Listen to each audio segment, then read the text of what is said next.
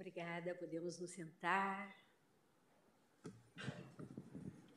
Renovo minhas saudações a todos, ao tempo em que declaro aberta esta 13 terceira sessão ordinária do plenário do Supremo Tribunal Federal, nesse dia 10 de maio de 2023. Cumprimento os queridos colegas, os que estão presentes no plenário comigo, os que se fazem presentes de forma remota, ministro Dias Toffoli, ministro Luiz Fux, cumprimento a senhora vice-procuradora-geral da República, as senhoras e senhores advogados, todos os que se fazem presentes, em especial os estudantes de Direito do Centro Universitário Projeção de Taguatinga, no Distrito Federal que vieram assistir a sessão que são muito bem-vindos.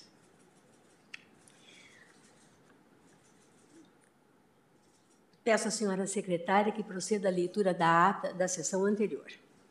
Ata da 13ª Sessão Extraordinária do Plenário do Supremo Tribunal Federal, realizada em 4 de maio de 2023. Presidência da senhora ministra Rosa Weber, presentes à sessão senhores ministros Gilmar Mendes, Carmen Lúcia, Dias Toffoli, Luiz Fux, Roberto Barroso, Edson Fachin, Alexandre de Moraes, Nunes Marques e André Mendonça. Procurador-Geral da República, Dr. Antônio Augusto Brandão de Aras. Abriu-se a sessão às 14 horas e 36 minutos, sendo lida e aprovada a ata da sessão anterior. Consulta os eminentes pares sobre eventual retificação ou complementação a fazer na ata. Nada havendo, declaro-a aprovada. Senhora ministra, senhores ministros, na segunda-feira, dia 8 de maio, completaram-se quatro meses da invasão criminosa deste Supremo Tribunal Federal, especificamente da sua sede histórica.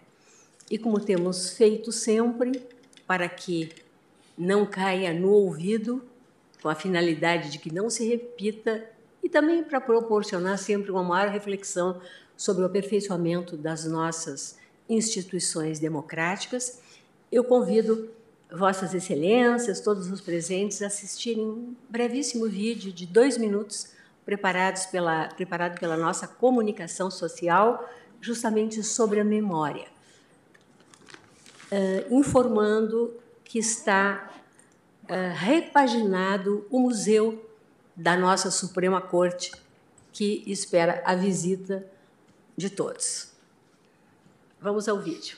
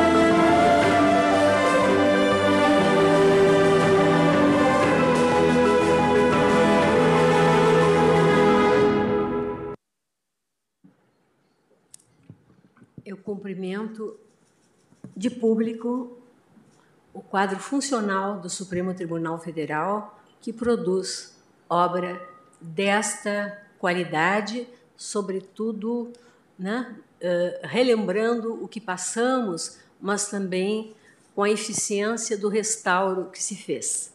Né? E o Museu do Supremo Tribunal Federal também está, como eu disse, repaginado, graças ao trabalho do nosso competentíssimo corpo funcional.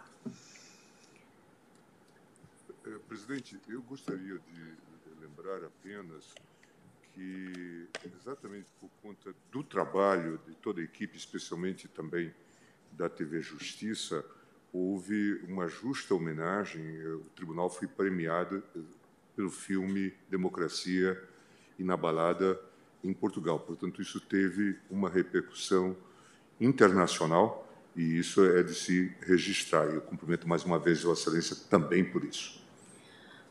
Muito oportuna, ministro Gilmar Mendes, a lembrança de Vossa Excelência. Né? Realmente recebemos o prêmio e Vossa Excelência, inclusive, foi o portador do troféu que o Supremo Tribunal Federal recebeu em Lisboa. Uma alegria para todos nós e, sobretudo, uma demonstração dos efeitos e dos reflexos em nível internacional do que aconteceu no dia 8 de janeiro passado.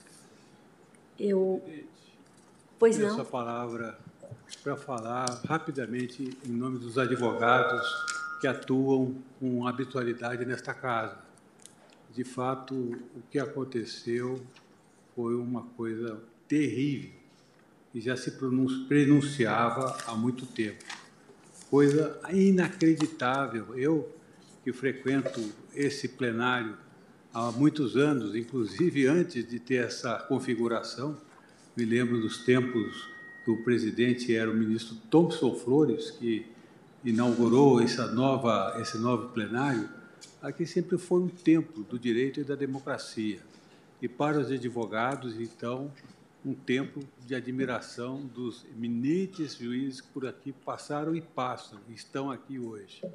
De modo que é, vê-se uma coisa inadmissível a, desinteligência, a brutalidade, a irracionalidade que se cometeu em relação ao Supremo Tribunal Federal.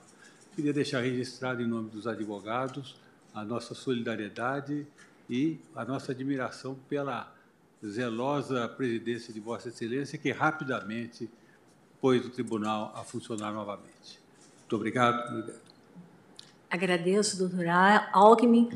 A manifestação de Vossa Excelência, sem dúvida, fortalece essa união em torno das nossas instituições democráticas, que devemos a cada dia cultivar. Chamo para continuidade de julgamento a arguição de descumprimento de preceito fundamental, a rigor, quatro arguições de descumprimento de preceito fundamental, 964, 965, 966, 967, todas sob a minha relatoria. A primeira tendo como requerente Rede Sustentabilidade e as subsequentes o Partido Democrático Trabalhista, o Partido Cidadania e o Partido Social e Liberdade, PSOL, e todas relativas ao ODS 16. Uh, consta da nossa papeleta, e relembrando Vossas Excelências, que após o meu voto, conhecendo das arguições de descumprimento de preceito fundamental e no mérito julgando-as procedentes, e do voto do ministro André Mendonça, me acompanhando quanto à rejeição das preliminares, mas no mérito, julgando-as improcedentes, do voto do ministro Nunes Marques, acolhendo a preliminar de não conhecimento da DPF 964, e no mérito, julgando improcedentes todas as arguições, e dos votos dos ministros Alexandre de Moraes, Edson Fachin, Luiz Roberto Barroso, Dias Toffoli e Carmen Lúcia, acompanhando a relatora na rejeição das preliminares e também no juízo de procedência das ADPFs, para reputar inconstitucional o decreto presidencial impugnado nos termos dos votos proferidos, o julgamento foi suspenso. Retomamos agora com o voto do eminente ministro Luiz Fux, que está com a palavra. Muito boa tarde a todos. Queria saudar Vossa Excelência, os eminentes ministros, integrantes da Corte, Sua Excelência, o Procurador-Geral da República, senhores advogados presentes. Senhora Presidente, permita-me preliminarmente é, parabenizá-la por essa reiterada campanha de relembrar que a democracia restou inabalada. Quero dizer a Vossa Excelência que essas reiterações são muito importantes e eu relembro o professor Elie Wiesel, que recebeu o Prêmio Nobel da Paz, quando do seu discurso em relação a esse prêmio recebido, ele denominou aquela oração é, como o perigo da indiferença. E dizia ele: é preciso relembrar sempre os horrores do Holocausto, porque ele só ocorreu porque houve uma indiferença em relação àquilo que ocorreu. E Vossa Excelência tem sido incansável no relembrar esse fato dramático para a democracia brasileira. Mas o Supremo Tribunal Federal está sempre em vigília permanente pela rigidez do nosso regime democrático, do nosso Estado democrático de direito. Por outro lado, senhora presidente, eu também gostaria de manifestar é, o meu sentimento, desvanecimento de gratificação por essa repaginação do museu no Supremo Tribunal Federal. Eu fiquei sensivelmente emocionado ao ver essa obra da comunicação social que não estranhei, tendo em vista que trabalhei com a mesma equipe e verifico que a cada vez mais eles aprimoram o seu grau de excelência.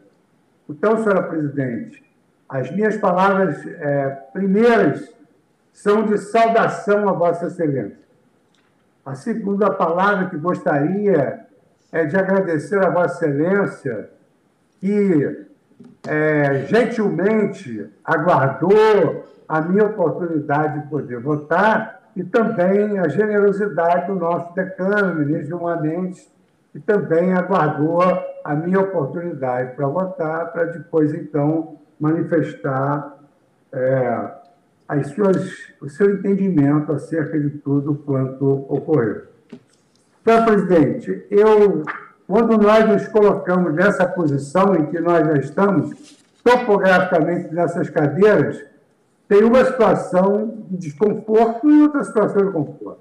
O desconforto é porque já se pronuncia e quanto mais perto nós chegamos, mais rapidamente nós vamos embora.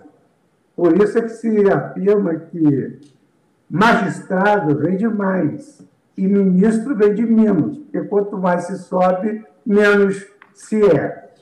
Então, eu queria é, dizer a Vossa Excelência que eu manifesto a minha interesse em relação ao voto de Vossa Excelência, em primeiro lugar, citando vários precedentes da nossa Corte no sentido do cabimento do controle abstrato, do controle da decreto presidencial, hora e forma. E eu cito a DI 3239, da relatora ministro Peluso, Vossa Excelência foi relatora, cito também a DI 4874, Vossa Excelência foi a relatora, e a medida cautelar na DI 4661, relator o ministro Marco Aurélio todos os precedentes do Tribunal Pleno. Sem prejuízo, senhora presidente, eu faço uma rápida digressão aqui sobre a função do Poder Judiciário frente aos demais poderes, principalmente à luz da cláusula dos check and balances que foram inseridos na nossa Constituição desde há muito, e aqui trago as lições do professor Bruno Sackerman, nessa obra sobre a separação de poderes de janeiro de 2000, pela Harvard Law Review, e também a obra do professor Davi Longal sobre as instituições políticas e a função do poder judiciário. Por outro lado, senhora presidente, eu faço aqui, é muito, tudo já se disse, eu faço aqui uma análise também sobre o ângulo político, porque eu entendo que crime contra o Estado Democrático de Direito é um crime político e impassível de anistia, porquanto é, o Estado Democrático de Direito é uma cláusula pétrea que nem mesmo o Congresso Nacional, através de uma emenda, pode suprimi-la. E só, senhora presidente, que, malgrado nós tenhamos precedentes em relação a outros crimes que eu também reputei graves e eles têm vencido, juntamente com uma parcela do colegiado, eu voto para acompanhar integralmente o voto de Vossa Excelência com esses adminículos doutrinários e acadêmicos. Não sem antes reiterar a minha saudação a Vossa Excelência em relação ao seu brilhante voto, evidentemente que também acompanho na parte relativa à inelegibilidade, talvez o ponto mais importante desse voto para conjurar políticos que não mereçam integrar o Congresso Nacional, nem, digamos assim, atentar contra a nossa democracia e dizer que o seu voto não deixou pedra sobre pedra e acompanhá-la integralmente. Agradeço por todas as manifestações ao ministro Luiz Fux e colho agora o voto do eminente decano, ministro Gilmar Mendes. Boa tarde, presidente. Boa tarde, ministra Carmen Lúcia. Cumprimentar todos os colegas presentes no plenário e também aqueles que nos acompanham no plenário virtual. Dizer, presidente, mais uma vez é, que Vossa Excelência é, houve por bem relembrar, e eu acho que nós temos que é, adotar essa prática esses episódios lamentáveis de, do 8 de janeiro, que atingiram de maneira tão forte esta corte e o próprio país. Quando Vossa Excelência traz esse pequeno filme, esse pequeno vídeo sobre essa temática, nós podemos aquilatar a virulência desses atos. É, eu até, esses dias, é, via manifestações de vários parlamentares, alguns até com quem eu privo, tenho é, relações, é, dizendo dos abusos que são cometidos com eventuais prisões alongadas dessas pessoas. É bom que se olhe este vídeo. E até numa ponta de observação, é, sem nenhuma fina ironia, é, eu veio no meu espírito que alguma coisa de bom este episódio terá propiciado, certamente todo esse aprendizado. Mas, sobretudo, para essas pessoas certamente a gente pode dizer, eles descobriram os presídios. Aqueles que diziam que direitos humanos só existem para homens direitos, agora viram as condições dos presídios. Parlamentares visitando presídios eram muito raros. Eu, ministro Alexandre, quando eu estive à frente do CNJ, visitei um número imenso de presídios. Estive em Bangu, Talavera Bruce, no famoso Pedrinhas lá no Maranhão. O ministro da Câmara tem discutido comigo, está devendo um convite para eu visitar as APACs do, do uh, em Minas Gerais. Em suma, uh, eu, eu, sei, portanto, da, da, da, importância disso. Então, ter esses parlamentares descoberto que existem presídios no Brasil e que suas condições são precárias, de fato, talvez seja é, um ganho, é raro o ganho que se possa ter num episódio como esse. Eles me permita uma observação. Visitei com o ministro Alexandre de Moraes tanto a Papuda quanto a Colmeia, em função do 8 de janeiro. E, posteriormente, estive no complexo prisional do Curado. Curado. Em Recife.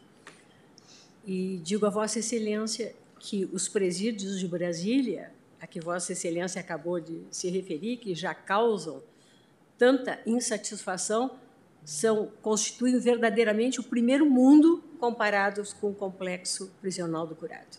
É, importante. E eu também tive a oportunidade de destacar esse seu trabalho. Eu até soube, é, pelos bastidores, que o ministro Alexandre até provou a comida, aqui no caso da Papuda. É, Sim, então, é, fantástico. O ministro Alexandre ah, coincidiu o momento que lá estivemos com a chegada das marmitas. E o ministro Alexandre provou. Não só provou, como comeu toda. Não, não chegou a ser toda, presidente, porque Vossa Excelência não me permitiu. É verdade. Presidente, eh, se me permite, ministro Gilmar, eh, o que Vossa Excelência falou é importantíssimo. Eu, como todos sabem, fui promotor de carreira, depois secretário de Justiça, onde acumulei a presidência da antiga FEBEM, secretário de Segurança. Então, desde os é, 20, a primeira vez que eu fui no presídio como promotor substituto, eu tinha 23 anos né, de idade, faz uns 5, 6 anos. E, desde então, é, em vários locais, houve uma progressão na construção de presídios, uma melhoria, mas em outros locais, não. É, e, lamentavelmente, nós percebemos, é, e Vossa Excelência, o ministro Gilmar colocou, é que, não por motivos humanitários, mas por motivos é, políticos, eu diria politiqueiros, é, houve um aumento de visita aos presídios por parte de alguns parlamentares. Mas, independentemente dos motivos, é muito importante para verificar duas questões. Primeiro, o número excessivo de presos provisórios que nós temos no Brasil que beira 40%, 40%. sendo que alguns casos, em alguns casos, é, a, a prisão provisória, prisão cautelar, já é maior, o tempo já é maior do que ficaria preso em regime fechado se condenado fosse. Então, esse é o primeiro ponto. E o segundo ponto é para verificar realmente as condições dos presídios. Nós fomos, presidente, acompanha Vossa Excelência, e verificamos eh, na Papuda as condições, obviamente, duras no presídio, mas as condições eh, razoáveis, inclusive, brincamos, mas inclusive de alimentação. Já na Colmeia, a situação muito pior, e nós eh, constatamos aqui. Mas é importante que o Congresso Nacional, aproveitando esse momento, o Congresso Nacional destine mais verbas para o sistema penitenciário, destine mais verbas. Isso é plenamente possível, quando era ministro da Justiça, nós elaboramos um plano nesse sentido, mais verbas para o regime semiaberto e aberto, não há necessidade de tanto encarceramento. Nós temos em torno de 30%, 30% eh, dos presos são presos por crimes contra o patrimônio sem violência ou grave ameaça.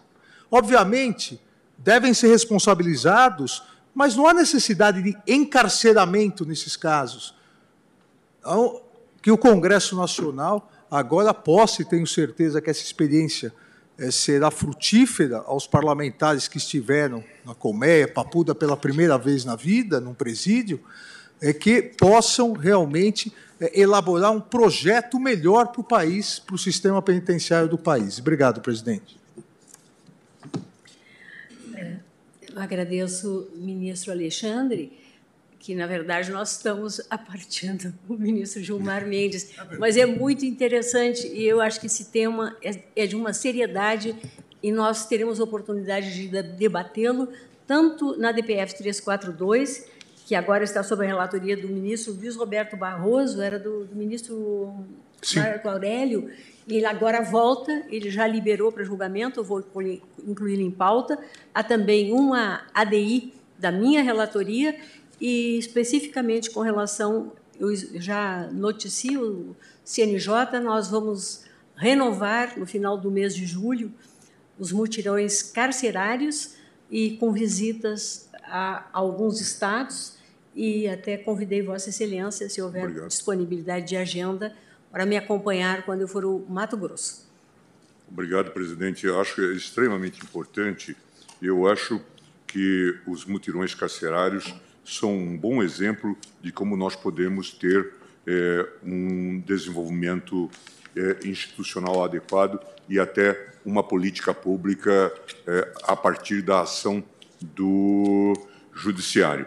E aquilo sobre o qual falávamos agora, o ministro Alexandre e eu, a propósito da visita dos parlamentares, veja que nas duas casas tem é, setores, comissões de direitos humanos, todavia não consta que já houve até no passado uma CPI sobre a situação do sistema penitenciário, mas isso já vai muito tempo.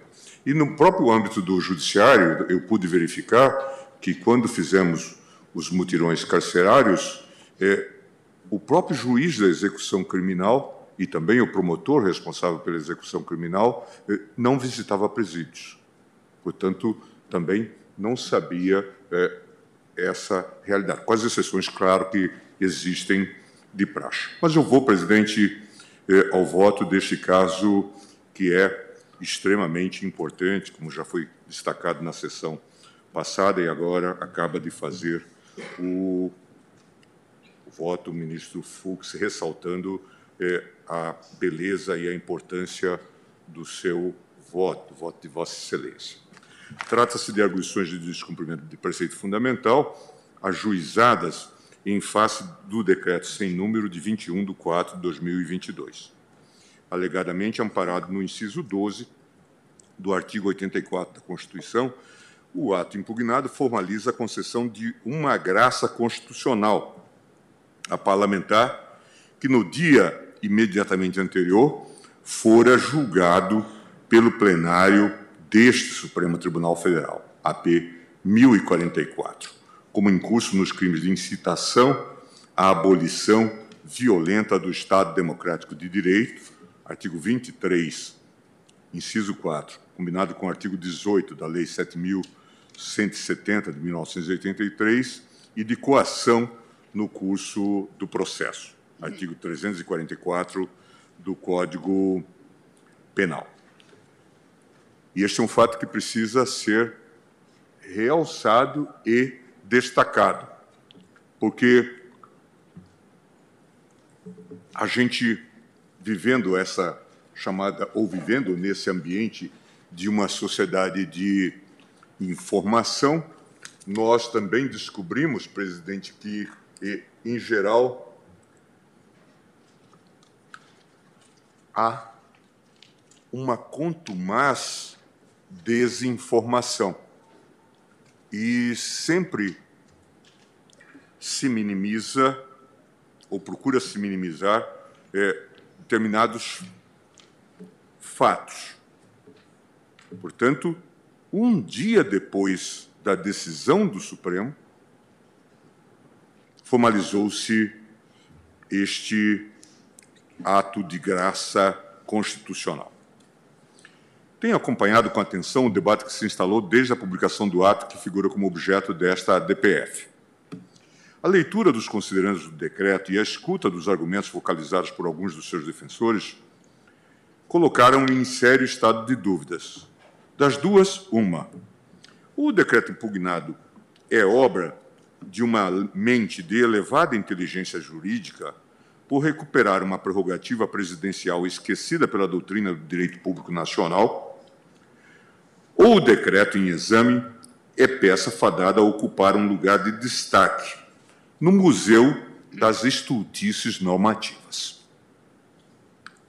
Pelo menos na vigência da ordem constitucional instaurada em 88, nenhum presidente, eu friso, nenhum presidente da República até então havia concedido graça. Assim afirmou o Ministério da Justiça em resposta a pedido de acesso à informação reportado pelos professores Auri Lopes Júnior e Alexandre Moraes da Rosa em artigo. O presidente pode conceder a delatores perdão da pena por meio de graça? Conju, 24 de novembro de 2017. Vou mais longe. O último período da nossa história constitucional em que se tem notícia da utilização frequente do Instituto da Graça na dicção de alguns, o indulto individual, remete ao final da Segunda Guerra Mundial e da atuação da Força Expedicionária Brasileira na campanha da Itália. Acho que isso já foi até lembrado aqui eh, em outra manifestação. É o que se verifica, por exemplo, no infame caso de dois oficiais da FEB condenados pelo Conselho Supremo da Justiça Militar pela prática durante a campanha da Itália dos crimes de homicídio doloso e de violência carnal. Condenados à morte durante a guerra, por alguma razão a sanção deixou de ser executada. De volta ao Brasil, viram suas respectivas penas de morte serem comutadas numa reclusão de 30 anos por ato presidencial de março de 1945. Estou citando William Pereira Laporte, a atuação da Justiça Expedicionária Brasileira no Teatro de Guerra da Itália, 1944-1945. Essa é uma dissertação de mestrado em História da Universidade de Brasília, 2016. Na mesma quadra, cito expediente semelhante promovido pelo Decreto 20082, de 3 de dezembro de 45, editado poucos meses após a finalização definitiva da Segunda Guerra. Em seu artigo 1, o presidente da República, então, José Linhares, nosso colega do Supremo, concedeu indulto geral a todos os oficiais e praças que, como parte integrantes da FEB na Itália, hajam cometido crimes que não os de homicídio doloso ou de deserção para o inimigo tenham sido ou não julgados e condenados. Por seu turno, o artigo 2 do decreto aviou remédio para amenizar a exceção posta no artigo 1 procedeu à comutação das penas de um cabo e um soldado do Exército Brasileiro, ironia da história, que cometeram exatamente crimes de homicídios dolosos. E, bem explicado, não o fizeram em combate, até porque não seria caso de homicídio. Por acaso, presidente o mesmo cabo e soldado que foi, eh, de alguma forma, ventilado num famoso discurso do agora deputado Eduardo Bolsonaro. Mesmo postos, né, pelo menos. Por fim, o mais interessante para os fins de julgamento em curso, o artigo 3 do Decreto 20 082 de 45, que concedeu indulto individual a dois civis de nacionalidade italiana, expressamente nominados no dispositivo, funcionários do Serviço de Intendência da FEB e do Posto Regulador de Livorno, os agraciados haviam sido condenados pela Justiça da FEB por violência sexual, da qual resulta lesão corporal de natureza grave, artigo 198, parágrafo 4 5 do Código Penal Militar, homicídio culposo, artigo 181, parágrafo 3 do Código Penal Militar, e lesão corporal culposa, artigo 182, parágrafo 5 do Código Penal Militar. Ainda que sem pretensões de completude, porque isso é um tema à procura de um autor, digo que um percurso pela vasta lista de decretos presidenciais parece indicar que temos uma ligação entre a graça concedida aos violentadores acima referidos, no artigo 3 do Decreto 20082 de 45, e o decreto impugnado na presente ADPF, que contempla o ex-deputado Daniel Silveira. Se vislumbra um paralelo entre esses dois episódios, não o faço por uma eventual semelhança quanto à personalidade criminosa dos agraciados, como maldosamente se poderia pensar e sim pelas assonâncias que a compreensão constitucional subjacente ao decreto de 2022 guarda com traços fundamentais do regime de 37. Com efeito, o decreto impugnado invoca, à guisa de fundamento de direito, o inciso 12 do artigo 84 da Constituição de 88, que afirma que ao presidente da República compete privativamente conceder indulto e comutar penas com audiência, se necessário, dos órgãos instituídos em lei.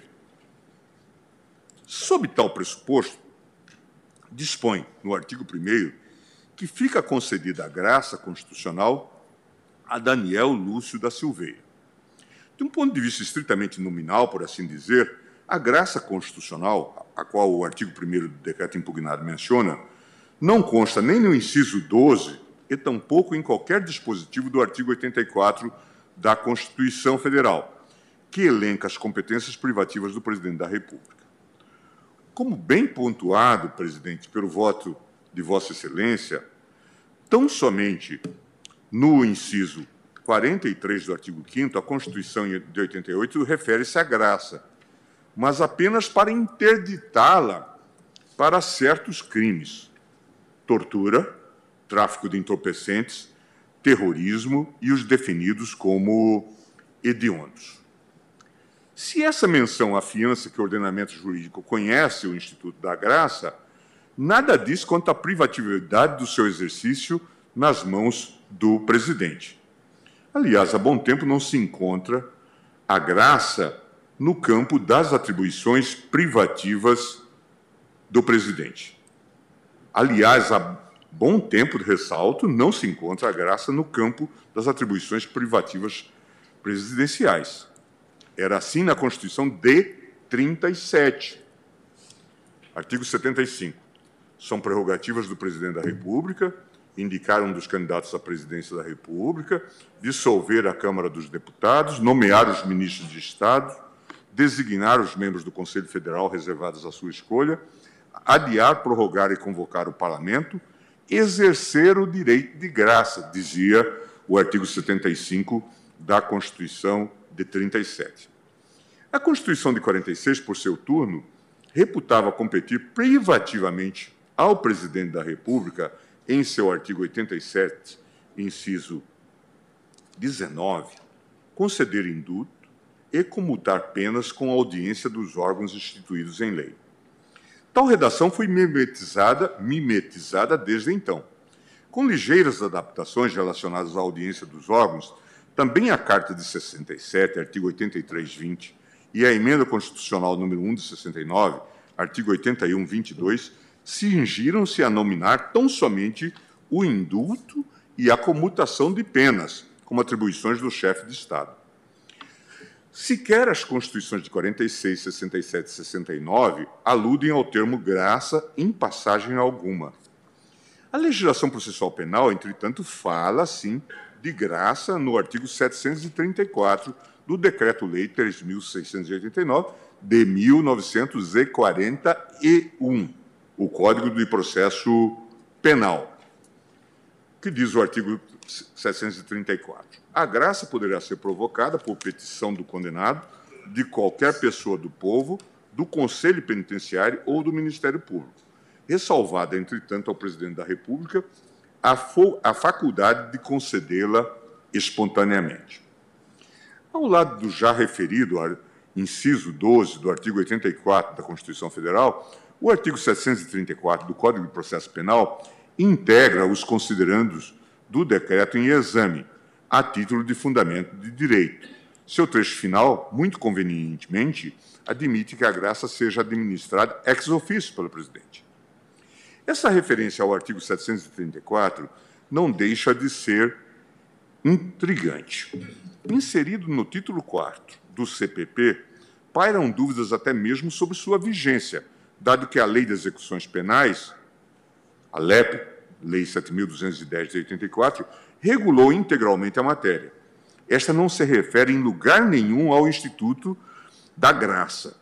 O mais próximo disso é quando alude no artigo 188 ao indulto individual, cuja redação não mais menciona a faculdade de o presidente concedê-lo espontaneamente, como gizado no diploma legislativo de 41, em termos perfeitamente adequados ao universo conceitual da Carta de 37, que devotava ao presidente, de modo expresso, o poder de graça. Só para relembrar, presidente, é importante eh, destacar que esta carta de 1937 continha nos seus dispositivos permanentes uma autorização para que o parlamento, o Congresso Nacional, cassasse decisões do Supremo e confirmasse a sua constitucionalidade. Só que essa era uma disposição permanente, um texto da disposição permanente. Só que, como se sabe, não houve parlamento em 37. E então a solução veio nas fórmulas enquanto, nas disposições transitórias. Enquanto não houvesse parlamento, essas disposições e essas autorizações ficavam transferidas ao presidente da República, que fez uso desse poder e cassou decisões do Supremo e confirmou a constitucionalidade de leis declaradas inconstitucionais pelo Supremo. Não precisamos destacar, portanto, o caráter flagrantemente iliberal, para usar uma expressão muito ao gosto do atual público, da, do texto de então. Então eu digo, não parece ser um mero acaso que diplomas normativos elaborados durante a vigência da Carta de 37 falem de graça e que a legislação de regência produzida pelo Congresso Nacional após o início da Ordem Constitucional de 46 evite o termo. Também não coloco na conta da astúcia da razão que o ato do poder público em questionamento tenha se apoiado em dispositivo que remonta ao Estado Novo, em detrimento da regulamentação mais atual. Tais indícios instalam a fundada suspeita de que o decreto de 2022 seria um requiem à polaca de 1937. A circulação de sentido quanto ao léxico utilizado autoriza com sobras essa conjectura, mas também serve para advertir este tribunal acerca dos riscos envoltos numa abordagem de referentes conceituais que chegam até nós pela via de uma doutrina processual penal que deita raízes na década de 1940. Conforme exaurientemente demonstrado por Vossa Excelência, presidente, a doutrina nacional odierna, de forma quase monolítica, iguala a graça ao indulto individual e assim conduz ao Instituto no programa normativo do inciso 12 do artigo 84 da Constituição de 88. Não ponho em disputa a fidelidade com a qual fora retratado pela eminente ministra Rosa o estado da arte. Mas não posso deixar de registrar minha perplexidade quanto a esse consenso teórico majoritário, cujo dístico parece ser: as constituições passam, a legislação penal permanece. Já em 1958, Otávio de Sabarreto registrou, e aqui, ministro Faquim, salvo engano, se trata de um ilustre curitibano, Otávio de Sá Barreto, registrou seu desconforto com o caráter inercial da doutrina majoritária. De modo clarividente, pontificou que o artigo 75 da Constituição de 37 consagrou a prerrogativa do presidente da República de exercer o direito de graça em termos deliberadamente amplos. Assim concebido, o direito de graça abarcaria o indulto, a comutação de pena e a graça ou perdão, o que explicava por qual razão os dispositivos do Código de Processo Penal aludiam indistintamente à graça ao indulto sem que com isso se chocassem com a Carta de 37. Tal tratamento indiferenciado, todavia, não mais se justificaria com o fim do Estado Novo.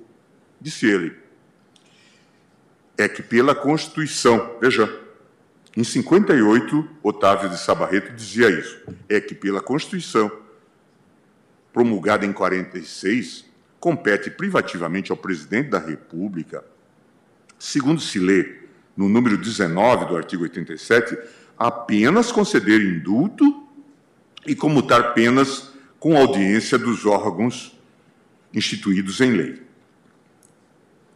Não mais se nos depara aí, no texto imperativo da Lei das Leis, a prerrogativa anterior do exercício amplíssimo ao Supremo Magistrado do direito de graça, que não fosse o pudor ou a conveniência de aparentar o regime democrático. Abrangeria na própria Constituição, naqueles idos tenebrosos, inclusive a anistia e a reabilitação. Esse texto é um artigo publicado na revista da Faculdade de Direito da Universidade Federal do Paraná, A Clemência Príncipes de Nossos Dias, no Direito Nacional, publicado pela Universidade Federal do Paraná é, em 1958. Se, por um lado, em Otávio de Sabarreto sobrava clarividência para perceber que o advento da ordem democrática de 46 exigia uma mudança de enfoque em relação à graça. Por outro, no decreto de 2022, ora impugnado, e nas teses que procuram salvá-lo do paiol dos refúgios jurídicos, abunda uma interpretação do inciso 12 do artigo 84, da Constituição de 88, à luz do Código de Processo Penal de 1941.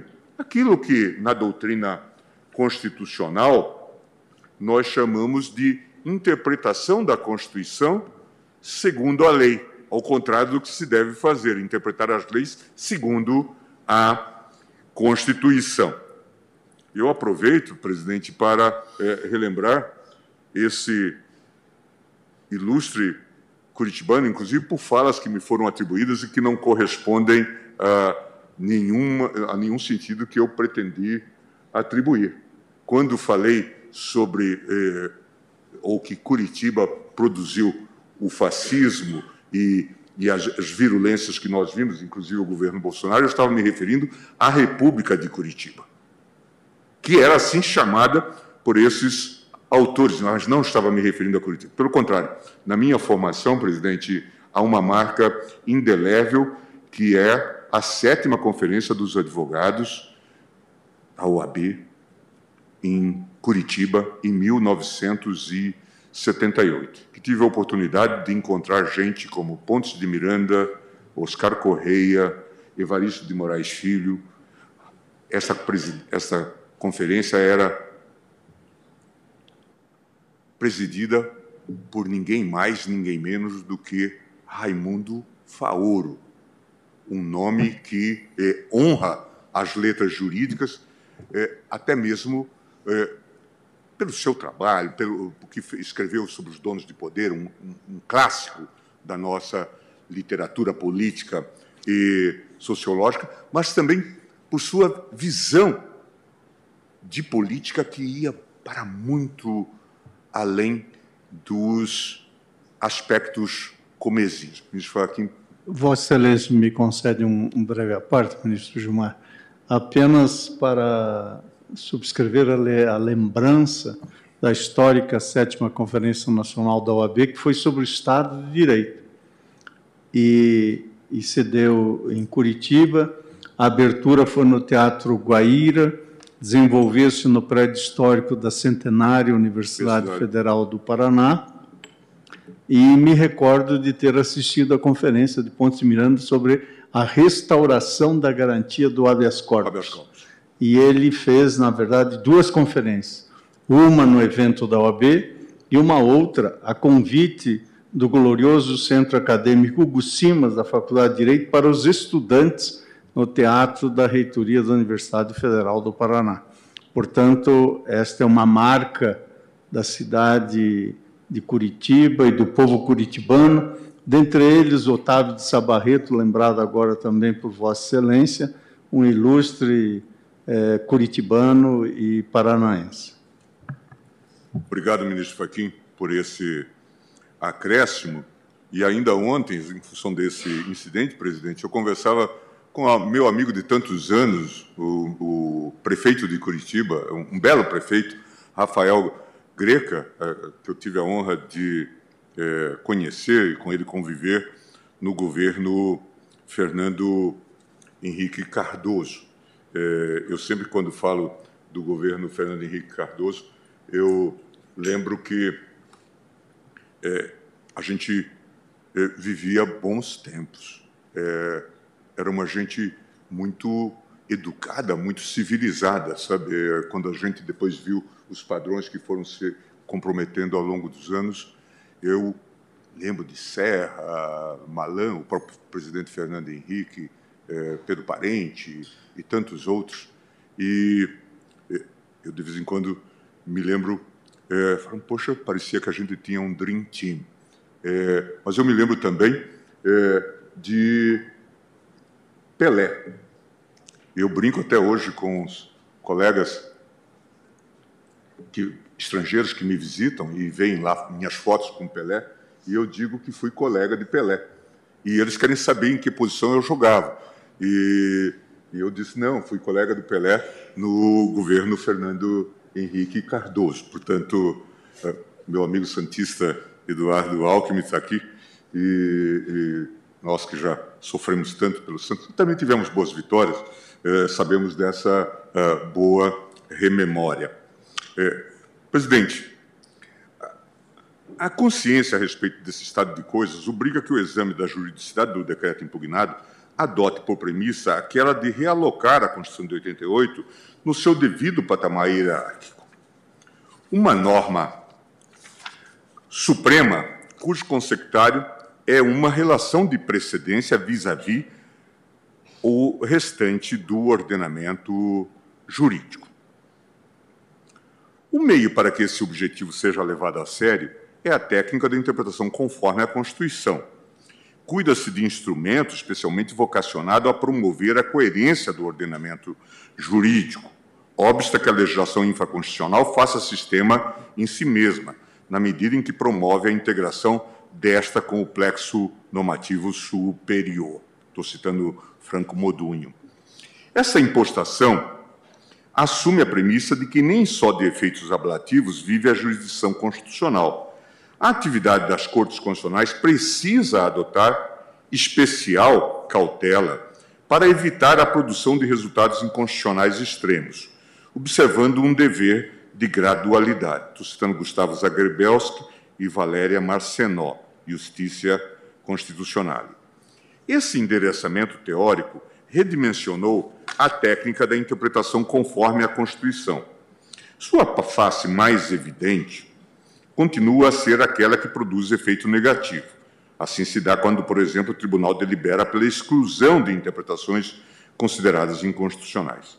A essa função negativa junta-se uma função positiva, preocupada com a integração e coerência do ordenamento jurídico, e que permite à jurisdição constitucional a levar a bom termo sua atividade de otimização constitucional. Estou citando Christophe Guse, Vários dos votos proferidos na assentada anterior comungaram desse ponto de partida, quando sublinharam que a existência de um dispositivo na Constituição de 88 que serve como norma habilitante ao decreto impugnado não é condição suficiente para que conclua que o exercício dessa competência privativa do presidente da República possa se dar de qualquer modo. O inciso 12 do artigo 84 é apenas ponto de partida, não de chegada. Afinal, há limites implícitos naquilo que o direito autoriza. Como inexcedivelmente pontificou Lênio Streck, em parecer ofertado ao Conselho Federal da Ordem dos Advogados do Brasil, imediatamente após a concessão da graça em exame. Um dispositivo legal ou constitucional que confere uma prerrogativa a um indivíduo em posição de poder traz limites que não estão necessariamente explícitos. Porque o próprio direito, enquanto fenômeno de limitação do arbítrio, estabelece esses limites. É o caso do, do indulto concedido ao parlamentar, diz nesse parecer, indulto concedido pelo decreto presidencial sem número de 21 de abril de 2022. Trata-se do conhecido caráter ambivalente das normas jurídicas, que no direito constitucional é particularmente visível. Conferindo-lhe tratamento conceitual apurado, a dogmática constitucional alemã trabalha essa ambivalência assentando que a mesma norma que habilita a atuação de um órgão público, norma de, de ação, Handlungsnorm, é tanto ordem de ação, Handlungsanweisung, como limite de ação, Handlungsgrenze. Isso é uma citação de Klaus Que tive a honra de conhecer ainda em Bonn, em 1981, 1982. Diz que escreveu um clássico trabalho sobre a Corte Constitucional e seus processos. Nesse quadro conceitual, é fácil convir que, embora o inciso 12 do artigo 84 não incorra no detalhismo de esmiuçar em quais situações o exercício da prerrogativa presidencial é legítima, disso não segue que o silêncio da norma de ação possa ser compreendido como uma ausência de limite de ação. E no ponto, a função positiva da interpretação conforme a Constituição, a qual acabei de referir, mostra-se particularmente adequada para evidenciar tal limite de ação, isto é, para fixar parâmetro de controle. Em casos como o presente, em que a atividade da jurisdição constitucional não se restringe a indicar pontos exatos dentro de uma banda de oscilação em significados normativos possíveis de uma disposição legislativa. Em sua dimensão positiva, interpretar uma disposição com base em outras significa realizar uma interpretação sistemática, isto é, construir uma norma compatível com todas. Estou citando o Marquesa, D'Amico, Marilisa Randasso Bárbara, Interpretazione conforme e Técnica Argumentativa. Essa impostação revela o quão juridicamente frágeis são os posicionamentos que defendem um caráter incontrastável ao decreto de graça constitucional, calcados na circunstância de o ato questionado invocar como fundamento de direito a norma de ação inscrita no inciso 12 do artigo 84 da Constituição Federal. Desde a aprovação do referido ato presidencial, não faltam vozes supostamente preocupadas em salvaguardar o texto constitucional de interpretações ativistas. Elas não conseguem, entretanto, ocultar o essencial, o essencial.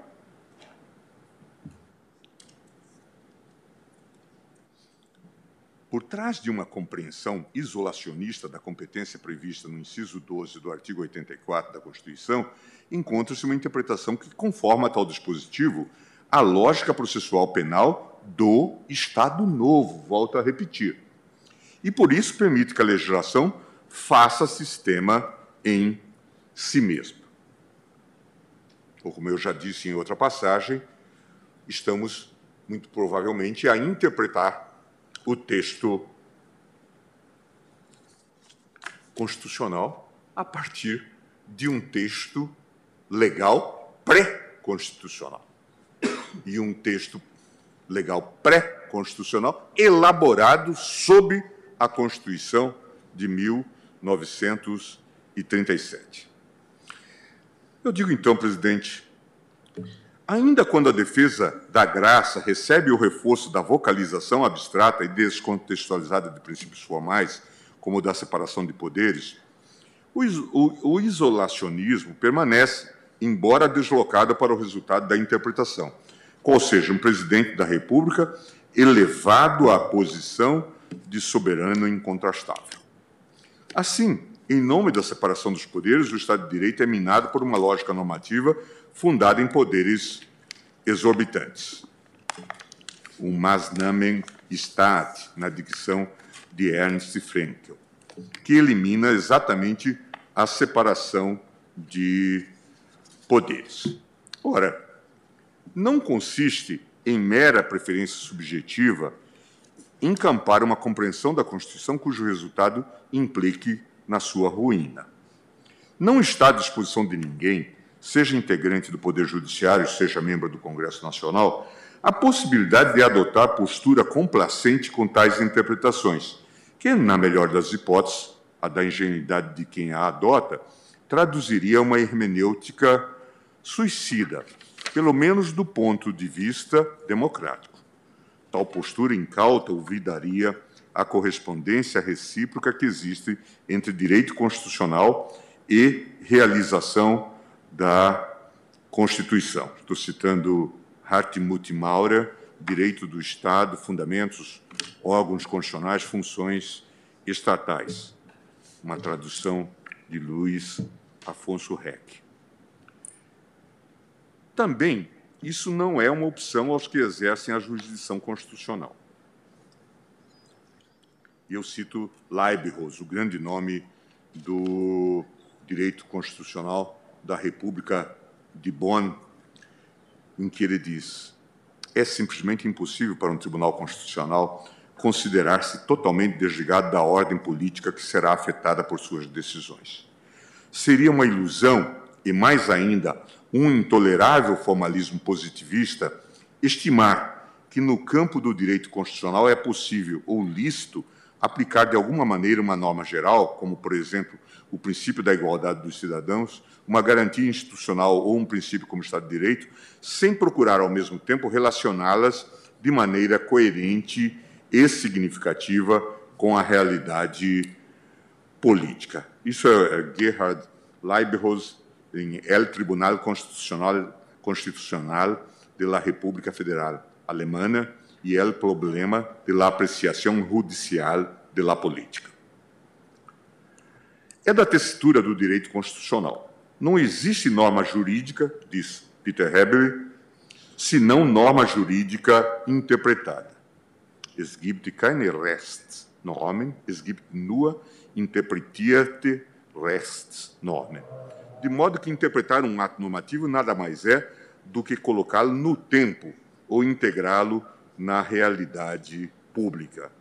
Isto é Peter Hebele, conhecido de todos nós, um importante autor que, inclusive, nesta semana, praticamente, agora eh, no dia 13, estará celebrando os seus 89 anos de vida. Um grande amigo que fiz ao longo do tempo, e como sabem, tive a honra de traduzir a Sociedade Aberta dos Intérpretes da Constituição. Esse também é um texto primoroso que está publicado numa revista do IDP sobre Site und Verfassung, a tradução que é Tempo e Constituição.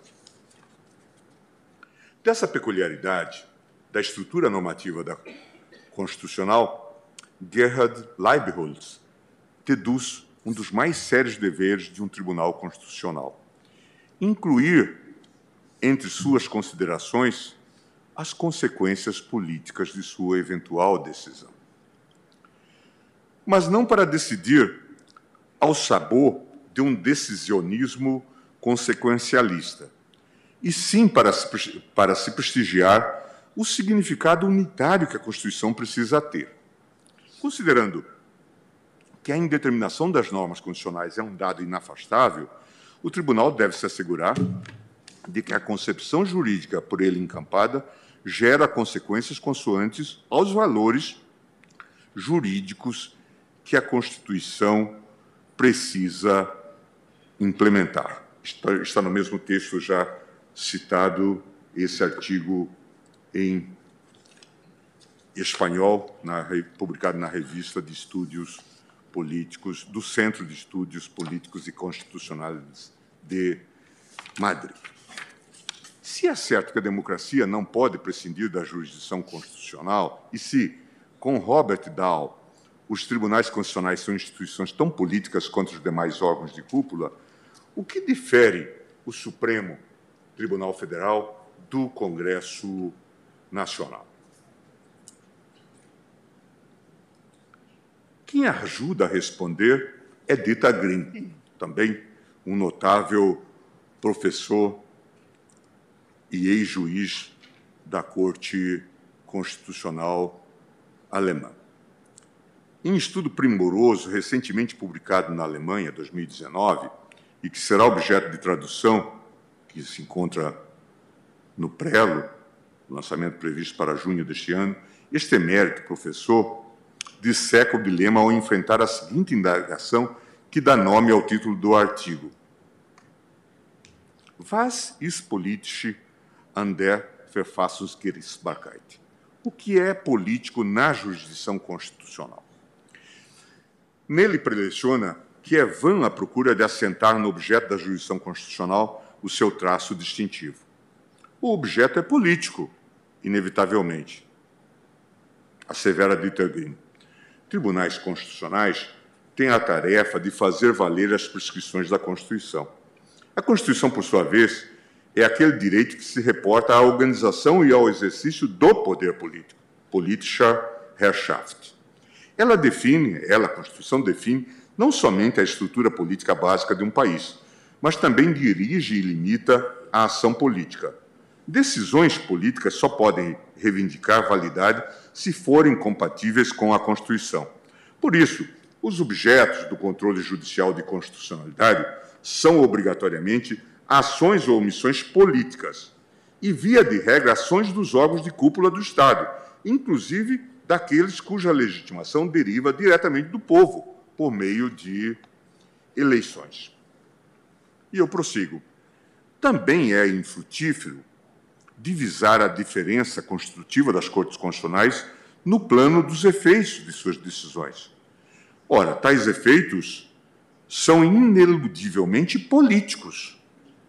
É de considerável significação política decidir se uma lei aprovada com maioria no parlamento pode ou não vigorar.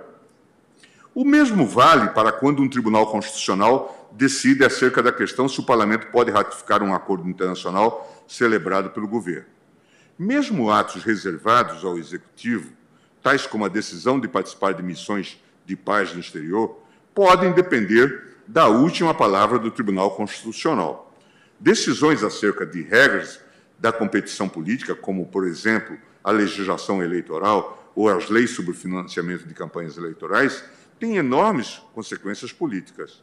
Nunca um efeito político de uma decisão de tribunal foi mais evidente, diz Green, do que aquela do caso Bush versus Gore. É apenas em uma atividade de dimensão da jurisdição constitucional, aquela relativa à atividade, Forgang de controlar a constitucionalidade das leis. Aqui há algo que os tribunais cumprem que nenhum outro órgão do Estado o faz. E aí diz Grimm: trata-se de aplicação jurídica, ou seja, um trabalho que cumpre uma antecedente decisão disposta de modo geral a um litígio concreto.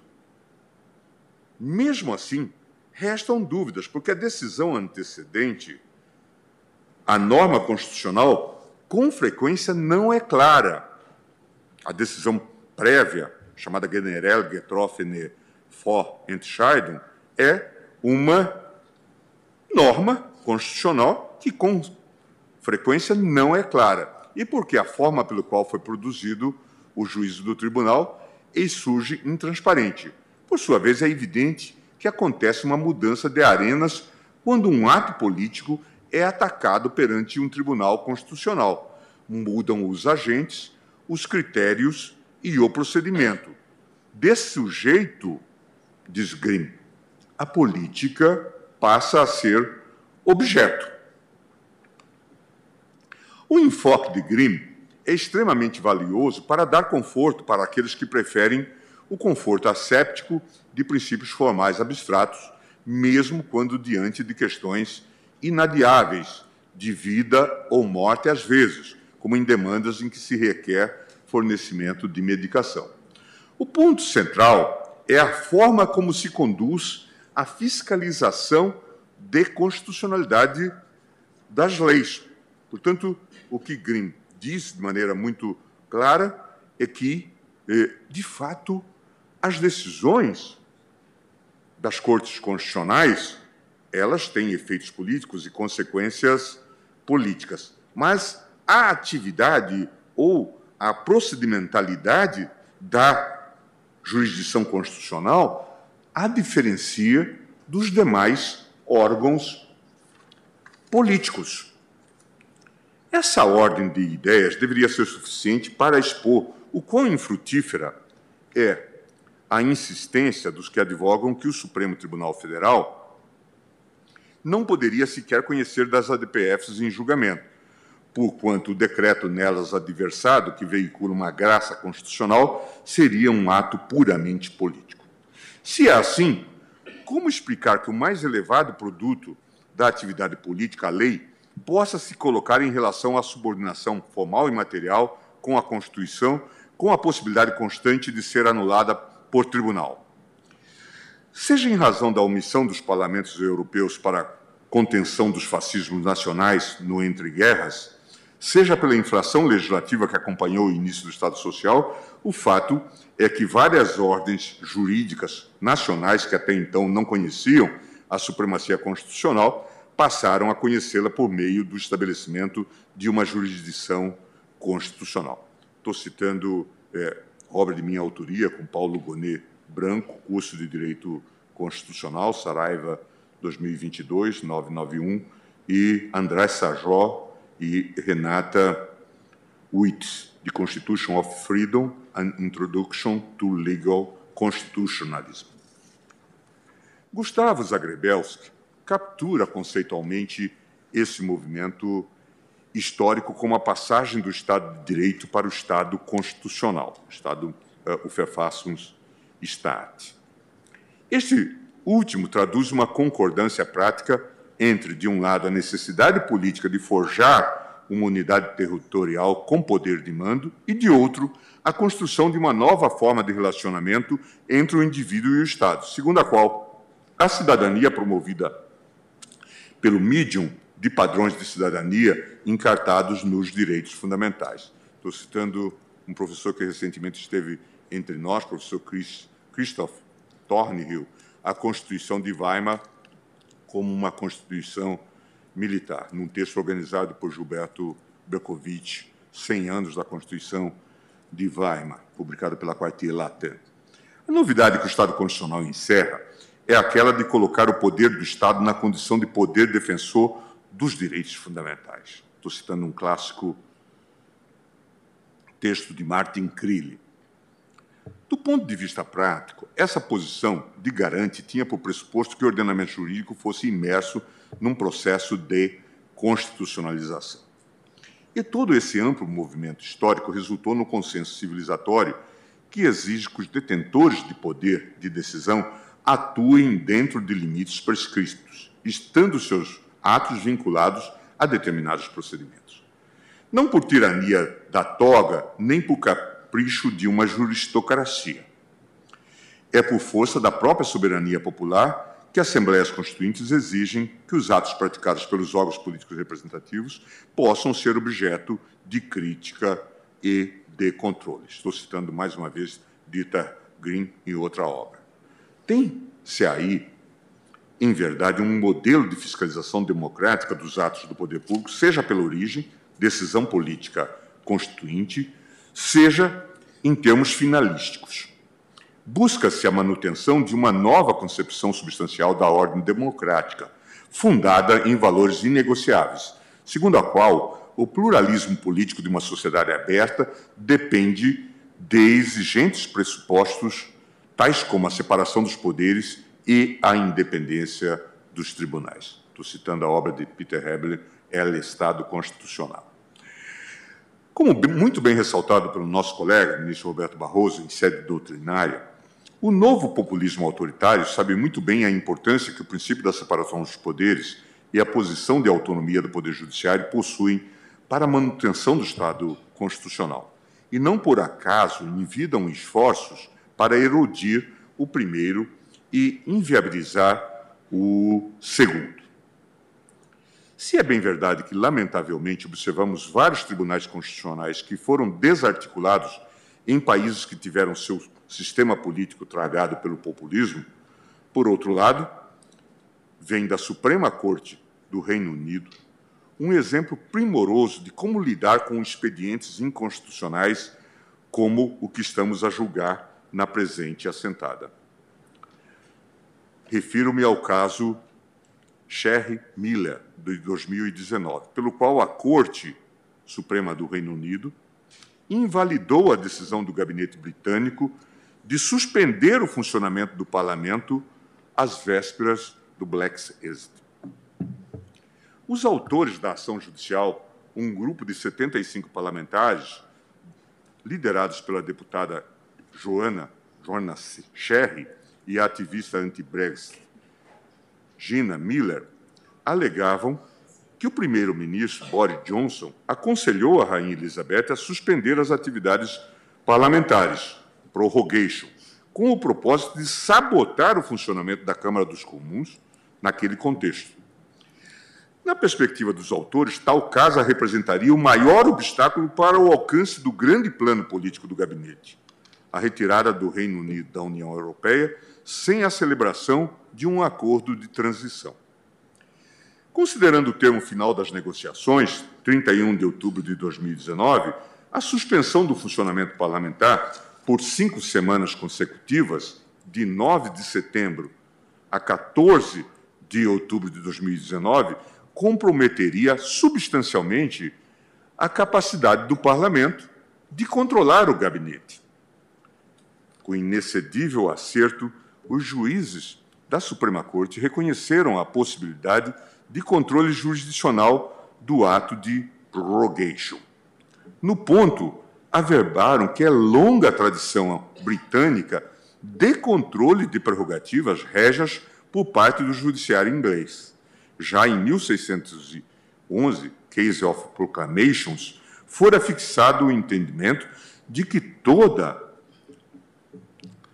prerrogativa constitucional deve ser exercida com observância dos limites projetados pelo ordenamento jurídico.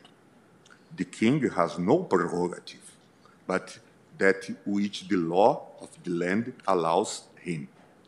Firmada a justiciabilidade do caso, a Corte prosseguiu na construção de um critério de julgamento, um standard. Para tanto, os juízes reconheceram que é um exercício de poder de prerrogativa a decisão régia precedida do aconselhamento do primeiro-ministro de levar a efeito uma suspensão das atividades parlamentares, prorogation. O inegável caráter político dessa decisão, entretanto, não é suficiente para reputá-la imune ao controle jurisdicional. O critério de julgamento standard foi exatamente esse. No sistema britânico, em que o governo é responsável ao parlamento, um ato que suspende as atividades deste é antijurídico, um lawful, quando o seu efeito é o de frustrar ou obstar, sem justificação razoável, a capacidade do mesmo parlamento de cumprir sua função constitucional de supervisionar o gabinete. De posse desse critério, decidiu-se, no caso concreto, que o gabinete promoveu um aconselhamento ao rei, à rainha, inconstitucional, na medida em que frustrou a capacidade a capacidade do parlamento de fiscalizar as ações do poder executivo em meio a um momento singular da política externa britânica. A Suprema Corte foi enfática ao consignar que o parâmetro de controle construído ocupa-se de razões faticamente identificáveis e não de intenções. Nessa senda, o acórdão asseverou que os motivos que embalaram o primeiro-ministro não são sindicáveis. O ponto central é saber se há qualquer razão para fechar o parlamento por cinco semanas. A essa altura, o tribunal já estava plenamente informado pelo depoimento prestado pelo ex-primeiro-ministro John Major, de que o segundo costume parlamentar, de que seguindo o costume parlamentar longamente estabelecido, a prorrogation é mormente utilizada para preparar o programa de governo enunciado no discurso da rainha, atualmente discurso do rei, e tem por duração média apenas seis dias. De posse desse quadro, a Suprema Corte do Reino Unido sentenciou é impossível para nós concluir, com base nas provas que foram colocadas diante de nós, que haja qualquer razão, muito menos uma boa razão, para aconselhar Sua Majestade a suspender o parlamento por cinco semanas. Dessa forma, se não se pode especular na ausência de outras provas por quais razões assim foi feito, essa impossibilidade reforça que a decisão é contrária ao direito. Cogito que a abordagem, presidente, reservada ao prorrogation por parte da Corte do Reino Unido traduz um estilo adequado de como conduzir o controle de conformidade jurídica de expedientes abusivos do populismo autoritário, do qual a graça constitucional, que ora se julga, é exemplar representativo.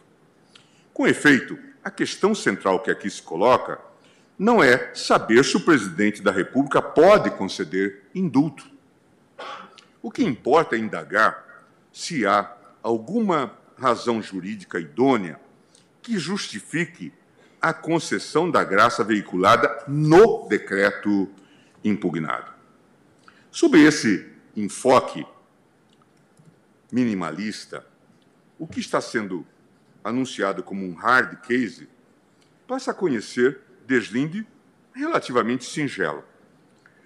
Os considerandos reduzidos a escrito no decreto, no decreto referido, flertam com uma realidade alternativa dos fatos, ao verbalizar que a sociedade encontra-se em legítima comoção em vista da condenação de parlamentar resguardado pela inviolabilidade de opinião deferida pela Constituição que somente fez uso de sua liberdade de expressão. O agraciado não fora condenado na AP 1044 por ter proferido um discurso na tribuna da Câmara acerca do papel do Estado no domínio econômico, no domínio econômico, mas por ter proferido ameaças contra membros do Poder Judiciário, incitado a animosidade entre as Forças Armadas em instituições civis e veiculado propostas de fechamento da Suprema Corte e de renovação de atos antidemocráticos utilizados no período mais repressivo da ditadura militar. A partir de bases de supedâneos encontrados no ato institucional número 5, de 13 de dezembro de 1968. Não desconheço que constitucionalistas que entendem impossível a concessão de graça individual com apoio no inciso 12 do artigo 84 da Constituição preconizam que deve ser levado em conta as características do caso concreto e não do delito abstratamente considerado. Sob esse prisma, nem o decreto impugnado, nem dá nada mais nos autos, milita a favor do agraciado, cuja longa filha, ficha corrida de abusos foi recuperada pelo Ministério Público na peça acusatória inicial da AP 1044. O que se diz aqui? O denunciado é um ex-soldado da Polícia Militar do Estado do Rio de Janeiro instituição na qual se notabilizou pelo mau comportamento, faltas, atrasos e, sobretudo, a gravação e postagem de vídeos ofensivos na rede social.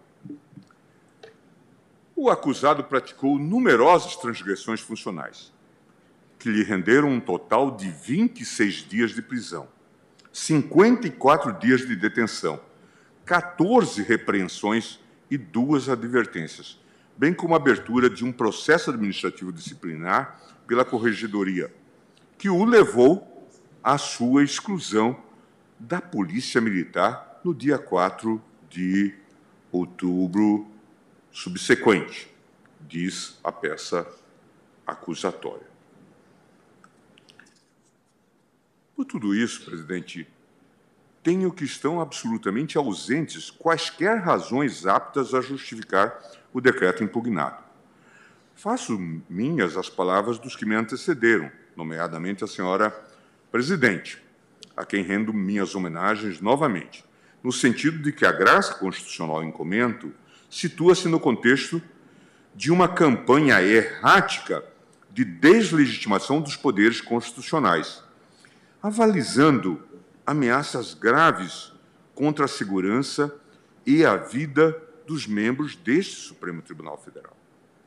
Não é preciso, digo eu, ter grande imaginação para ver que, por trás da pomposa invocação de uma competência privativa do Poder Executivo para perdoar a pena do ex-parlamentar, há uma peça vulgar de puro proselitismo político, cujo efeito prático é o de validar expedientes subversivos praticados pelo agraciado em detrimento do funcionamento de instituições centrais da democracia.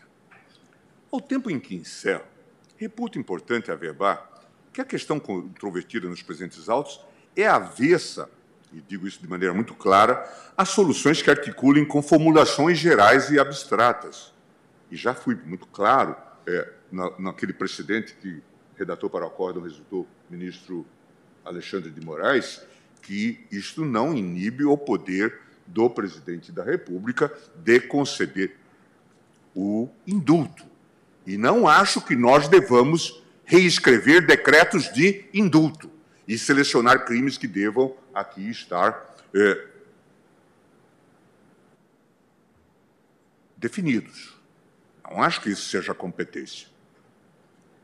Até porque o ato de indulto, como diz o próprio nome, envolve crimes. Alguém já fez uma ironia com a coisa dos crimes hediondos, dizendo, mas eh, há crimes belos? Né? São situações que precisamos olhar com muito cuidado. A tese que o tribunal fixa hoje pode ser distorcida nos considerandos do próximo ato abusivo. Seria muito cômodo, por exemplo, assentar a tese de que o decreto impugnado é inconstitucional porque agraciou o condenado antes do trânsito em julgado. Tal encontraria apoio em jurisprudência circular deste Supremo Tribunal Federal, que exige o trânsito em julgado desde 1903. Estou citando Pontes de Miranda, esse clássico Comentários à Constituição de 1946.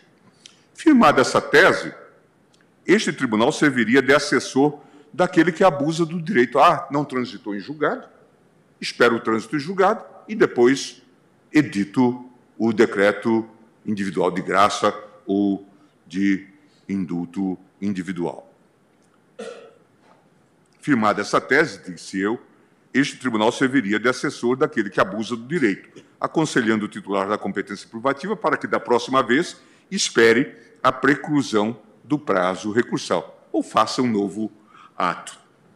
A propósito, eu mesmo guardo minhas dúvidas, como já disse aqui, quanto à subsistência da graça individual na ordem institucional pós-46, tanto mais no presente marco da Constituição de 88. Tenho também convicção de que o caso vertente é impróprio para estabelecer tese a respeito. Um uso responsável da graça poderia cumprir um fim humanitário e, nessa medida, a depender do caso concreto, claro, nutrir um objetivo consoante os direitos fundamentais. Por isso, presidente, ante todas essas considerações, e na ausência de qualquer razão idônea que autorize a edição do decreto impugnado, estou acompanhando Vossa Excelência, adotando os fundamentos expostos no irretocável voto e mais estes que acabo de vocalizar. É como voto. Agradeço a Vossa Excelência, ministro Gilmar Mendes. E o voto de Vossa Excelência agora me faz explicitar algo que apenas referi en passant uh, na leitura do meu voto, uh, dizendo que estava um, respeitando o estádio atual, o estado atual da arte, tanto na nossa jurisprudência como na doutrina, quanto a persistência do Instituto da Graça Individual uhum. ou indulto individual no nosso ordenamento jurídico. Então, não fiz a leitura, fiz apenas a referência que estava a pular 20 Sim. laudas do meu voto, onde eu manifesto exatamente Quase que pediria a Vossa Excelência mesma... que as lesse agora. Não. Com apoio do. Essa mesma inquietação que Vossa Excelência expõe, né? essa dificuldade de se fazer a leitura do texto constitucional ou impossibilidade a partir da legislação infra, porque a mim infra, realmente infra e pré-constitucional.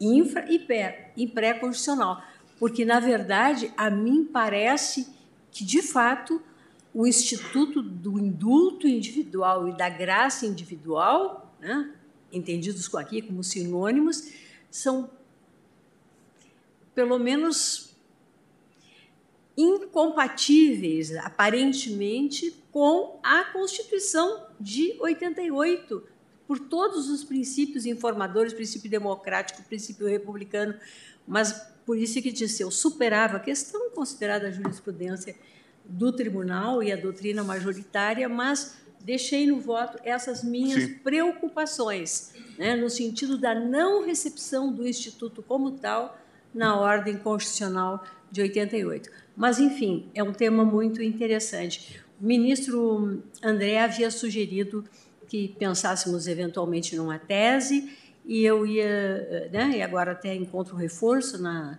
nas considerações de Vossa Excelência, ponderar que o tribunal entendeu, em assentadas anteriores, que esse debate nas ações de controle concentrado, estipulamos ou não tese, ainda não estava suficientemente amadurecido, ainda mais numa sessão como essa que não estamos com o nosso quórum completo. Então, eu, colhidos os votos, proclamo o resultado que o tribunal, por maioria, conheceu da DPF 964 vencido no ponto o ministro Nunes Marques.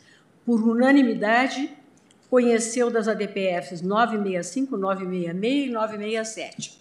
E no mérito, por maioria, julgou procedente o pedido deduzido nas ADPFs para declarar inconstitucional o decreto presidencial impugnado nos termos dos votos proferidos e vencidos os ministros Nunes Marques e André Mendonça.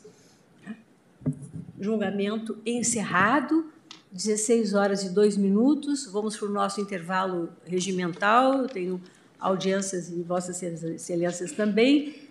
Retornamos logo após para o julgamento da ação penal.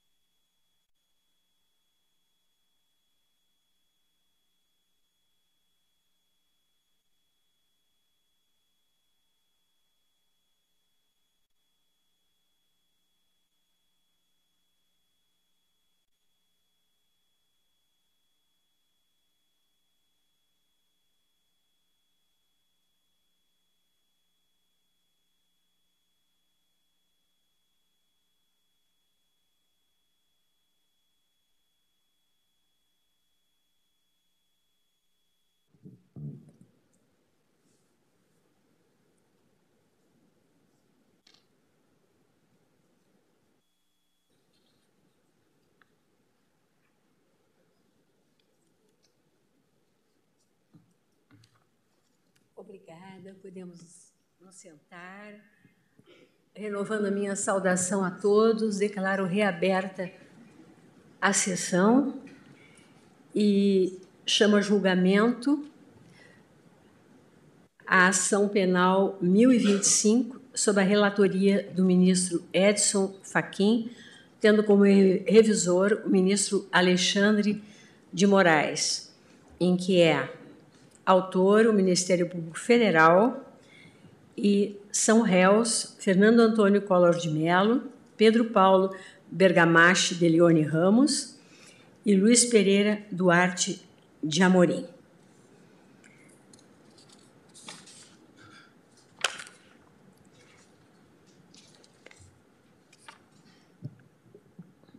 Cumprimento o ministro Luiz Roberto Barroso, que vejo na tela, juntamente com o ministro Luiz Fux. E passo a palavra ao eminente relator, ministro Edson Fachin, para que proceda o relatório. Pois não, senhora presidente, cumprimento Vossa Excelência, ministra Rosa Weber, que preside esse tribunal, a senhora ministra Carmen Lúcia, os eminentes pares deste Supremo Tribunal Federal, a senhora subprocuradora-geral da República, os advogados e advogadas aqui presentes. Senhora presidente, este relatório foi disponibilizado tanto à acusação quanto às defesas mediante despacho de 18 de novembro de 2021. Portanto, já um razoável tempo, é do conhecimento de todas as partes é, envolvidas nesse feito. E a razão de ter sido publicado à época era que o feito estava pautado para ser julgado, essa ação penal, em 25 de novembro de 2021 e tal não se sucedeu. Por isso, vou tomar a liberdade de fazer uma síntese do relatório apenas a guisa de propiciar as sustentações orais que certamente aportarão contribuições importantes para o desate desse tema. E, nesse sentido, senhora presidente, realço a guisa de síntese que trata-se de denúncia ofertada pelo Procurador-Geral da República em data de 20 de agosto de 2015 aditada em 21 de março de 2016 contra o então senador da República, Fernando Afonso Collor de Mello, Luiz Pereira Duarte de Amorim, Cleverton Melo da Costa, Fernando Antônio, Antônio da Silva Tiago, Pedro Paulo Bergamaschi de Leone Ramos, Caroline Cerejo Medeiros Collor de Mello, Eduardo Bezerra Frazão, William Dias Gomes e Luciana Guimarães de Leoni Ramos, imputando-lhes a prática dos seguintes crimes: corrupção passiva e peculato, organização criminosa, obstrução de investigação relacionada à infração penal no âmbito de organização criminosa, esse delito imputado na sua forma tentada, e fraude ao caráter competitivo de licitação. No relatório já publicado, eu minudentei todos os aspectos dessa denúncia, é, que, como disse, foi oferecida em 2015, aditada em 2016, e o seu recebimento foi julgado pela segunda turma do Supremo Tribunal Federal em 22 de agosto de 2017. E a segunda turma, por votação unânime, rejeitou a denúncia em relação a Eduardo Bezerra Frazão, Fernando Antônio da Silva Tiago, William Dias Gomes, Caroline Cerejo Medeiros Collor de Mello e Luciana Guimarães de Leoni Ramos. No que diz respeito ao acusado Fernando Afonso Collor de Mello, a denúncia foi parcialmente recebida pelos crimes de corrupção passiva, lavagem de dinheiro e integração de organização criminosa, e rejeitada em relação ao peculato e à obstrução de trabalho de justiça. No tocante a, no tocante a Pedro Paulo Bergamaschi de Leoni Ramos, a denúncia foi recebida pelos crimes de corrupção passiva, lavagem de dinheiro e integração de organização criminosa e rejeitada quanto os crimes de peculato, fraude à licitação e violação de sigilo funcional qualificado. Por fim, a denúncia foi recebida em face de Luiz Pereira Duarte de Amorim pelos crimes de corrupção passiva, lavagem de dinheiro e integração de organização criminosa. Este acórdão de agosto de 2017 foi objeto de embargos de declaração que foram rejeitados, acórdão esse dos embargos publicado em março de 2018. Os autos foram reautuados naquele mesmo mês de março de 2018 e passaram a tramitar com esta ação penal que Vossa Excelência vem de apregoar, a ação penal 1025. Regularmente citado, os acusados Fernando Afonso Collor de Mello e Pedro Paulo Bergamasca e Leoni Ramos apresentaram suas defesas prévias, a primeira protocolada em 24 de abril de 2018 e a segunda em 7 de maio de 2018. Embora regularmente citado, o réu Luiz Pereira Duarte Amorim deixou de apresentar a defesa prévia no prazo legal assinalado e deu-se, portanto, a intimação para a defesa constituída nos autos para fins da prática processual, o que ocorreu em 21 de maio de 2018. Ainda no mês de maio, em decisão, foram indeferidas as pretensões preliminares e deu-se início à instrução criminal. Passamos, portanto, à, oitiva das testemunhas com as designações das respectivas audiências. As testemunhas que foram arroladas pela acusação, as audiências foram realizadas em julho, agosto, setembro de 2018. E as testemunhas indicadas pelas defesas técnicas foram ouvidas em setembro, outubro e novembro de 2018.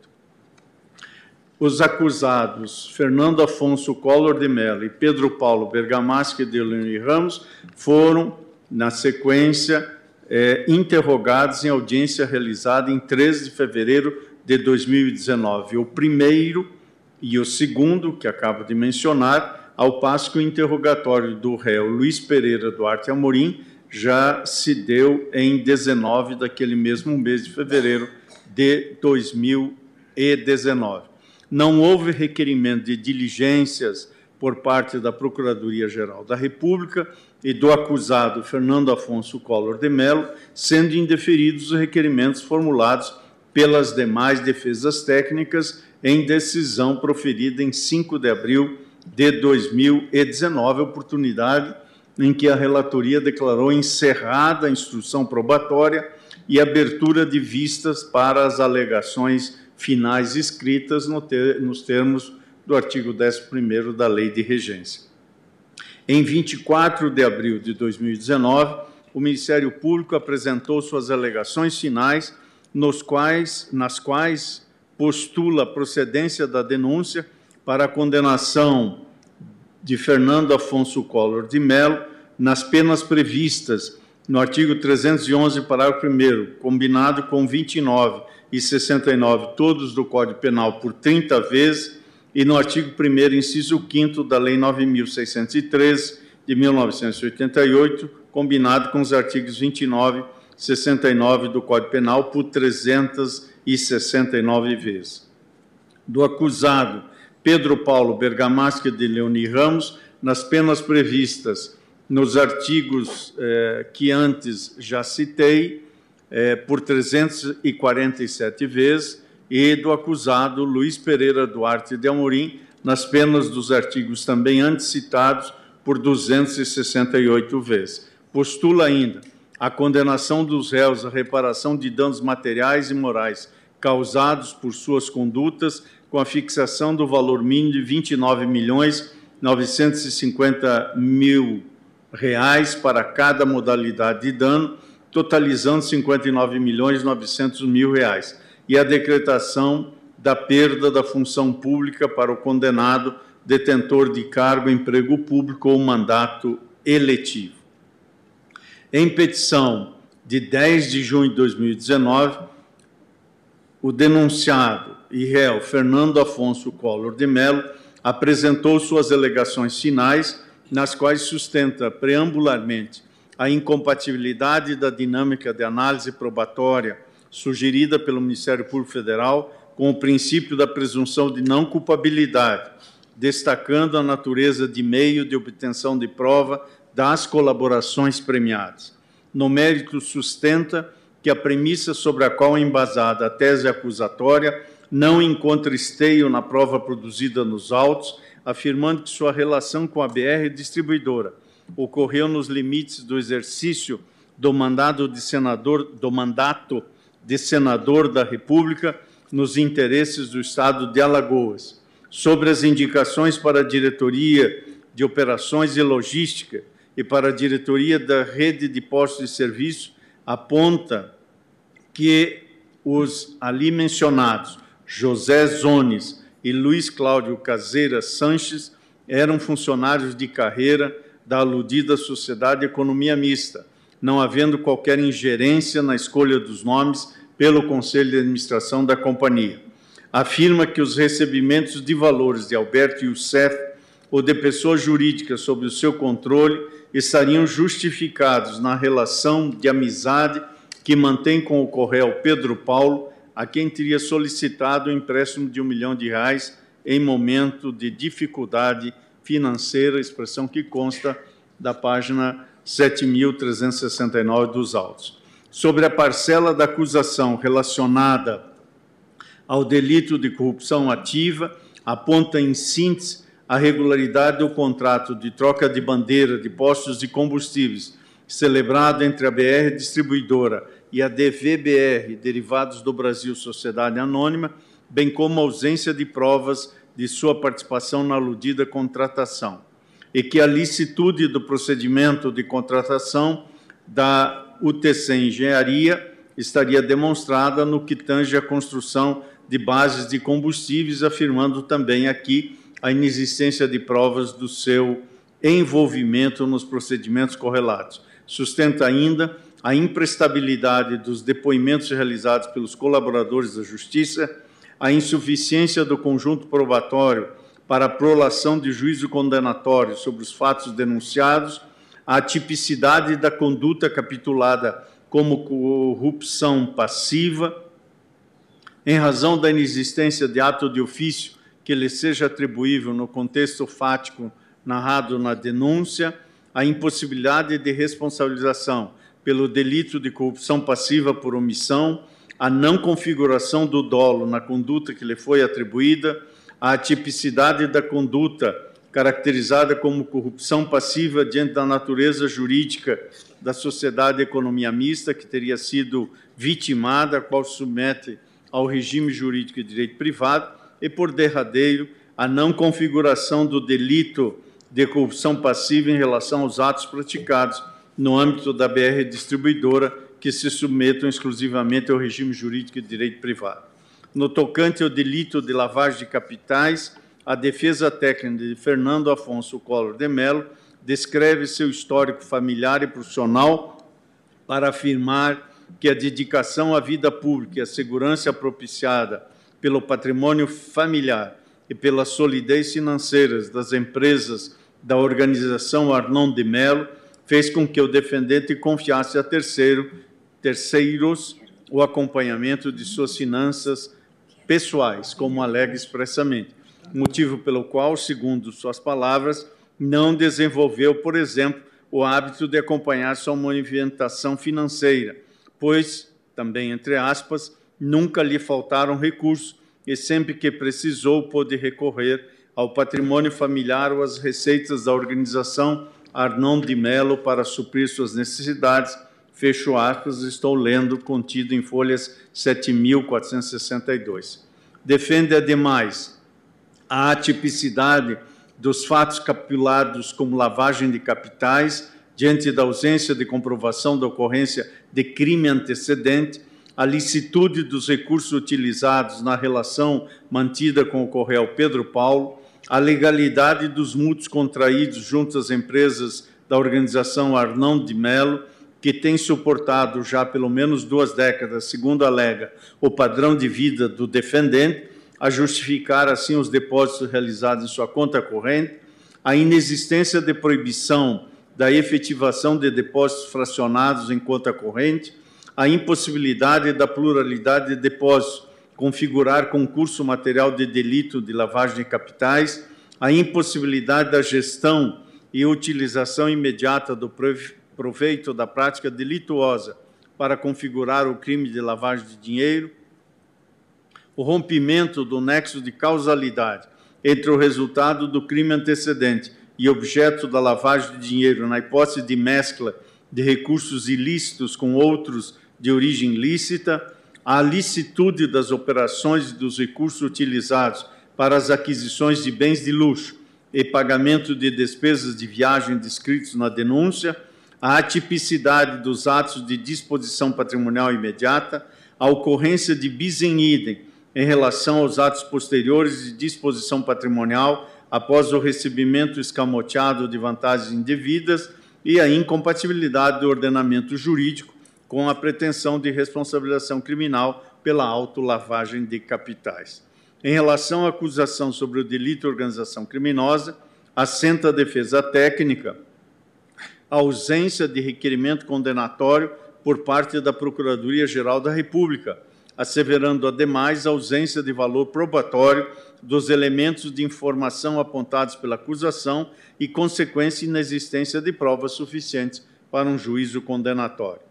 Tece ainda considerações acerca da dosimetria da pena sugerida pelo órgão acusatório e, ao final, requer a prolação de juízo absolutório.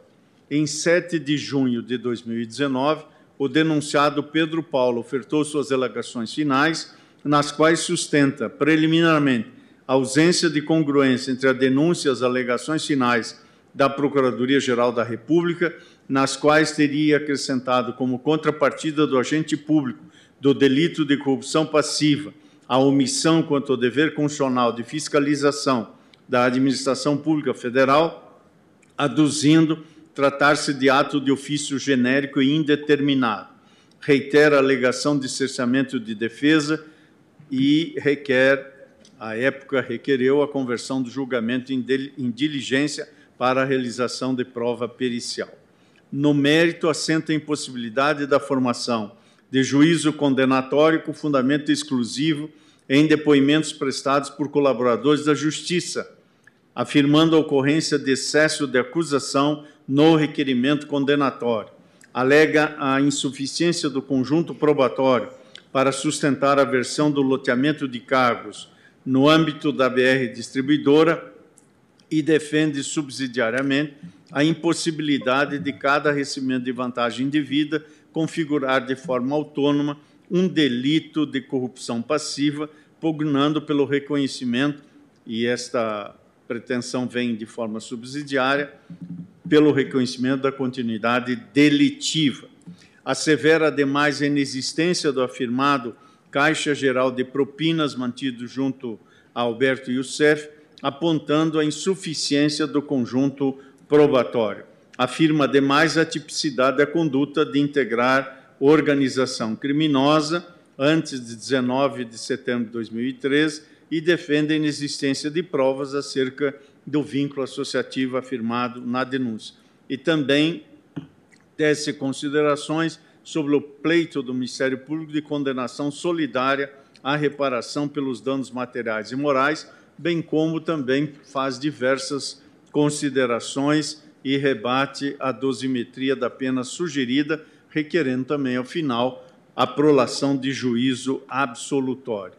Por meio de petição protocolada em 26 de agosto de 2019, ainda que de forma extemporânea, mas firmada por defensor constituído, o acusado Luiz Pereira Duarte Amorim apresentou suas alegações finais, assentando a partir da afirmação de que desconhecia a solicitação de qualquer vantagem indevida por parte dos demais corréus, a inexistência de provas aptas a corroborar a tese acusatória especialmente o elemento subjetivo do delito de corrupção passiva.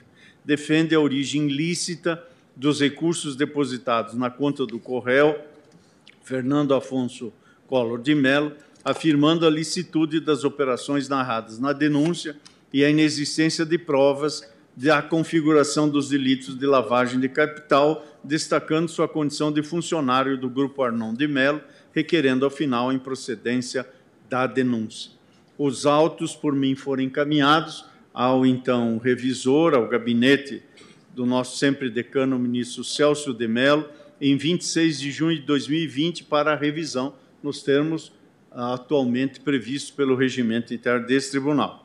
Em virtude da aposentadoria de Sua Excelência, os autos foram redirecionados ao gabinete do eminente ministro Alexandre de Moraes para a mesma finalidade em 6 de novembro de 2020, sendo liberados para inclusão em pauta desse plenário em 20 de outubro de 2021. O feito foi pautado para ser julgado em 25 de novembro de 2021, ou seja, pouco mais de um mês após a liberação para o plenário, fato que só está se sucedendo neste, neste momento. E reitero, senhor presidente, que essa é a síntese do relatório que foi publicado em 18 de novembro de 2021 por essa relatoria. E creio que esta síntese é fundamental para a apreciação do iminente revisor, bem como das partes para as, as respectivas sustentações orais. É o relatório, senhor presidente. Agradeço ao ministro Luiz Edson Fachin e ouço o ministro André Mendonça quanto ao relatório. Não, eu tenho que o. Perdão. Ministro Alexandre. André, Alexandre de Moraes. Ouço o ministro Alexandre de Moraes quanto ao relatório. Presidente, eu vou fazer uma, uma complementação pequena do relatório, não vou levar mais do que alguns minutos, não tenho nada a complementar, presidente. Como a Sua Excelência disse, é, a hora que liberei ao, ao eminente ao plenário é, a possibilidade de votação, não tive nada a complementar no relatório. É a questão das iniciais, né? Alexandre de Moraes e André Mendonça. AM. É. Obrigada, ministro Alexandre de Moraes. Passamos agora às sustentações orais. A começar pela sustentação da vice-procuradora-geral da República, doutora Lindora Araújo, que está com a palavra. Obrigada. Cumprimento a excelentíssima senhora presidente, ministra Rosa Weber, a excelentíssima senhora ministra Carmen Lúcia, excelentíssimo senhor ministro Edson Fachin, relator, excelentíssimos senhores ministros, excelentíssimas senhoras e senhores advogados e demais presentes. Essa denúncia foi oferecida, como disse o ministro Fachin, em 2015 pelo então procurador-geral e as, e a as alegações finais pela Procuradora-Geral em 2019. A ação foi recebida em 2019 pela segunda turma desta Corte. É, ó, os, os réus são o então senador Fernando Collor, Pedro Paulo Bergamaschi e Luiz Pereira Duarte Amorim, pelos crimes já corrupção passiva, majorada, lavagem de dinheiro majorada e organização criminosa. Estão presentes para nós, Ministério Público, pelo entendimento, os pressupostos de existência e de desenvolvimento válido e regular do processo, não constatando nos autos a causa de invalidade relativa, absoluta e quanto ao mérito.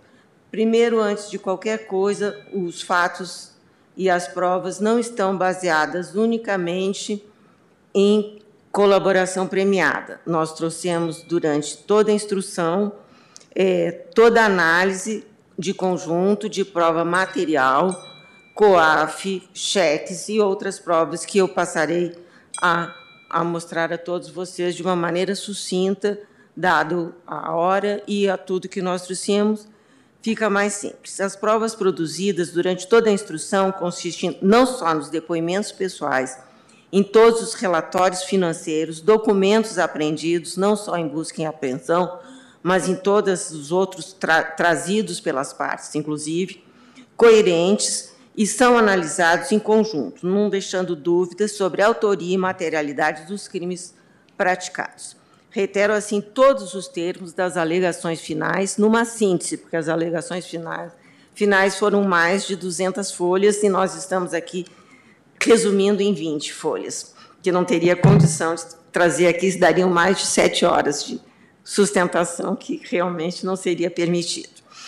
Dois, entre 2010 e 2014, o, o, então senador Fernando Collor, em concurso de agentes com Bergamasca e Luiz Amorim, praticou, estou falando apenas de Fernando Collor, diversos crimes de corrupção passiva, na condição de senador da República responsável pelas indicações da presidência da BR Distribuidora e das diretorias da, de rede de postos e serviços de operações logísticas. Solicitou ainda e aceitou, recebeu vantagens indevidas em razão de contratos firmados pela BR Distribuidora. É óbvio que não estamos falando aqui que um senador da República não tenha contatos políticos. Isso seria uma aberração falar isso. É evidente que tem. Não é nesse sentido que estamos falando que um senador da República não poderia indicar ou solicitar algum tipo de contato. Não é nesse ponto. Isso um senador da República, evidente, ou qualquer político, tem contatos e pode até indicar nomes. Esse problema não é o fato aqui em si. O problema é indicar e solicitar vantagens disso. Apurou-se a existência de uma organização que operava dentro da própria BR distribuidora. Durante a instrução, foi comprovado o pagamento de propinas para o grupo da organização criminosa, chefiada então por Fernando Collor, nas negociações que envolveram a troca de bandeiras de postos de gasolina da DVBR, a construção de bases de distribuição de combustíveis pela UTC Engenharia, a gestão de pagamentos e programas de milhagens, que também não é o, o problema, programa de milhagens, que isso é comum, da FTC, cards, processamento e serviços de fidelização limitada e ainda a solicitação de vantagem indevida nas tratativas para viabilizar futuro e hipotético contrato de construção e leasing de um armazém de produtos químicos que não veio a se realizar em Macaé, com a empresa Jaraguá Equipamentos Industriais Limitada, não firmado em razão de, da solicitação dessa, desta vantagem indevida. Consumados os delitos antecedentes de corrupção passiva, o réu Fernando Collor, em conluio com os demais litisconsortes passivos, praticou uma série de crimes de lavagem de dinheiro. O pressuposto material para o recebimento indevido de vantagens era o aparelhamento da BR distribuidora com pessoas integrantes do esquema criminoso. Somente após a assegurada captura, essa captura é uma forma até um pouco ruim de falar, mas é é o que seria encontrar essas diretorias e trazer para si. Estaria desobstruída a via para os atos posteriores de corrupção. Este é o primeiro aspecto que precisaria ser provado e que efetivamente o foi. O então senador Fernando Collor possuía influência para essas indicações estratégicas sobre a cúpula da BR Distribuidora. A autoridade de Collor sobre a BR Distribuidora já era fato público e notório, é que isso faz foi de 2010 a 2012, faz mais de uma década, então parece bastante distante e um pouco esquecido, mas para quem ainda lembra um pouco, isso era uma coisa muito significativa. Como amplamente noticiado pelos veículos de mídia, mas os elementos que constam dos autos corroboram formalmente o que é consabido. O tempo passa muito rápido e as coisas parecem que que perdem um pouco o espaço. Nesse sentido, pode-se citar, citar declarações de Ricardo Pessoa e Paulo Roberto Costa, que confirmam a influência política de Collor nas nomeações pelas diretorias da BR Distribuidora. A presença física do senador naquela empresa foi confirmada pelo registro de acesso à BR Distribuidora em 29 de 6 de 2010, durante as negociações do contrato da VRB, e as licitações da UTC, a construtora, evidente, indicando ainda a assiduidade de Bergamasque na Sociedade de Economia Mista. Se isoladamente considerada a presença de um parlamentar nos atos de uma sociedade, como eu já até falei, de economia mista por ocasião de tratativas contratuais milionárias já seria circunstância duvidosa, a ausência de motivos republicanos para esses comparecimentos se reforça quando se toma em consideração a troca de mensagens entre Léo Pinheiro, da OAS, e um subordinado que explicitam a influência de Collor sobre a BR distribuidora, aspas, a mulher pediu os dois cargos que eram de Collor, fecha aspas. Estas foram as palavras acessadas pela Polícia Federal após uma busca e apreensão do telefone de Léo Pinheiro. Isso não é colaboração, é que estava escrito. Não haveria motivos plausíveis para que dois interlocutores, em um momento de privacidade espontaneidade, sem qualquer expectativa de interceptação, foi no ano de 2000, entre 2010 e 2012, de interceptação de con conteúdo veiculado, criassem uma narrativa fictícia a esse respeito.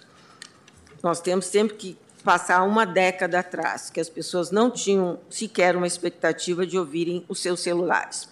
Repita-se o que está exposto nas alegações finais, duas diretorias da BR distribuidora foram ocupadas por pessoas estrategicamente escolhidas por Fernando Collor, exatamente para viabilizar o empreendimento criminoso ulterior. Durante a busca e apreensão na residência de Collor, em Brasília, foram apreendidos documentos manuscritos com anotações sobre obras da BR distribuidora, inclusive aditivos da UTC.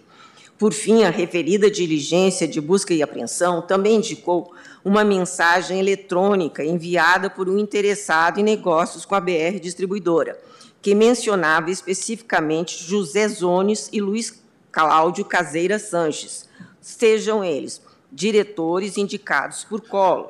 Uma vez preenchidas as duas diretorias da BR Distribuidora, vieram a ser celebrados, após fraudes licitatórias com a finalidade de gerar propinas, contratos superfaturados e manifestamente desvantajosos. Se não vejamos, em 2011, a distribuidora BR firmou o contrato de troca de bandeiras postos com a BFBR, desculpa, DVBR, Derivados do Brasil.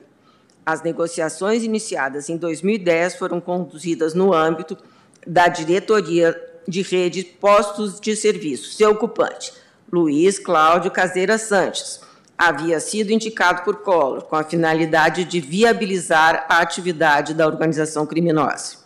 As suspeitas sobre as negociações foram tantas que, a propósito, a própria Petrobras constituiu um grupo de trabalho de averiguações, que vou chamar a partir de agora de GTA, para analisar a documentação referente à contratação. Ademais, este grupo ouviu empregados, diretores e demais envolvidos nas tratativas. Após essas providências, o GTA produziu um relatório conclusivo que, pela sua importância e grau de detalhamento, fornece prova contundente. As contradições apontadas pelo GTA no seu depoimento condutor das negociações da BR, Demetrio Zacarias Diuana, gerente corporativo da rede de postos, sob acompanhamento e orientação do diretor indicado por Collor, Luiz Cláudio Sanches, e as informações falsas por ele inseridas no documento interno do sistema Petrobras de propositura do negócio destinada à aprovação da diretoria executiva da BR Distribuidora também integram o arcabouço probatório desta imputação.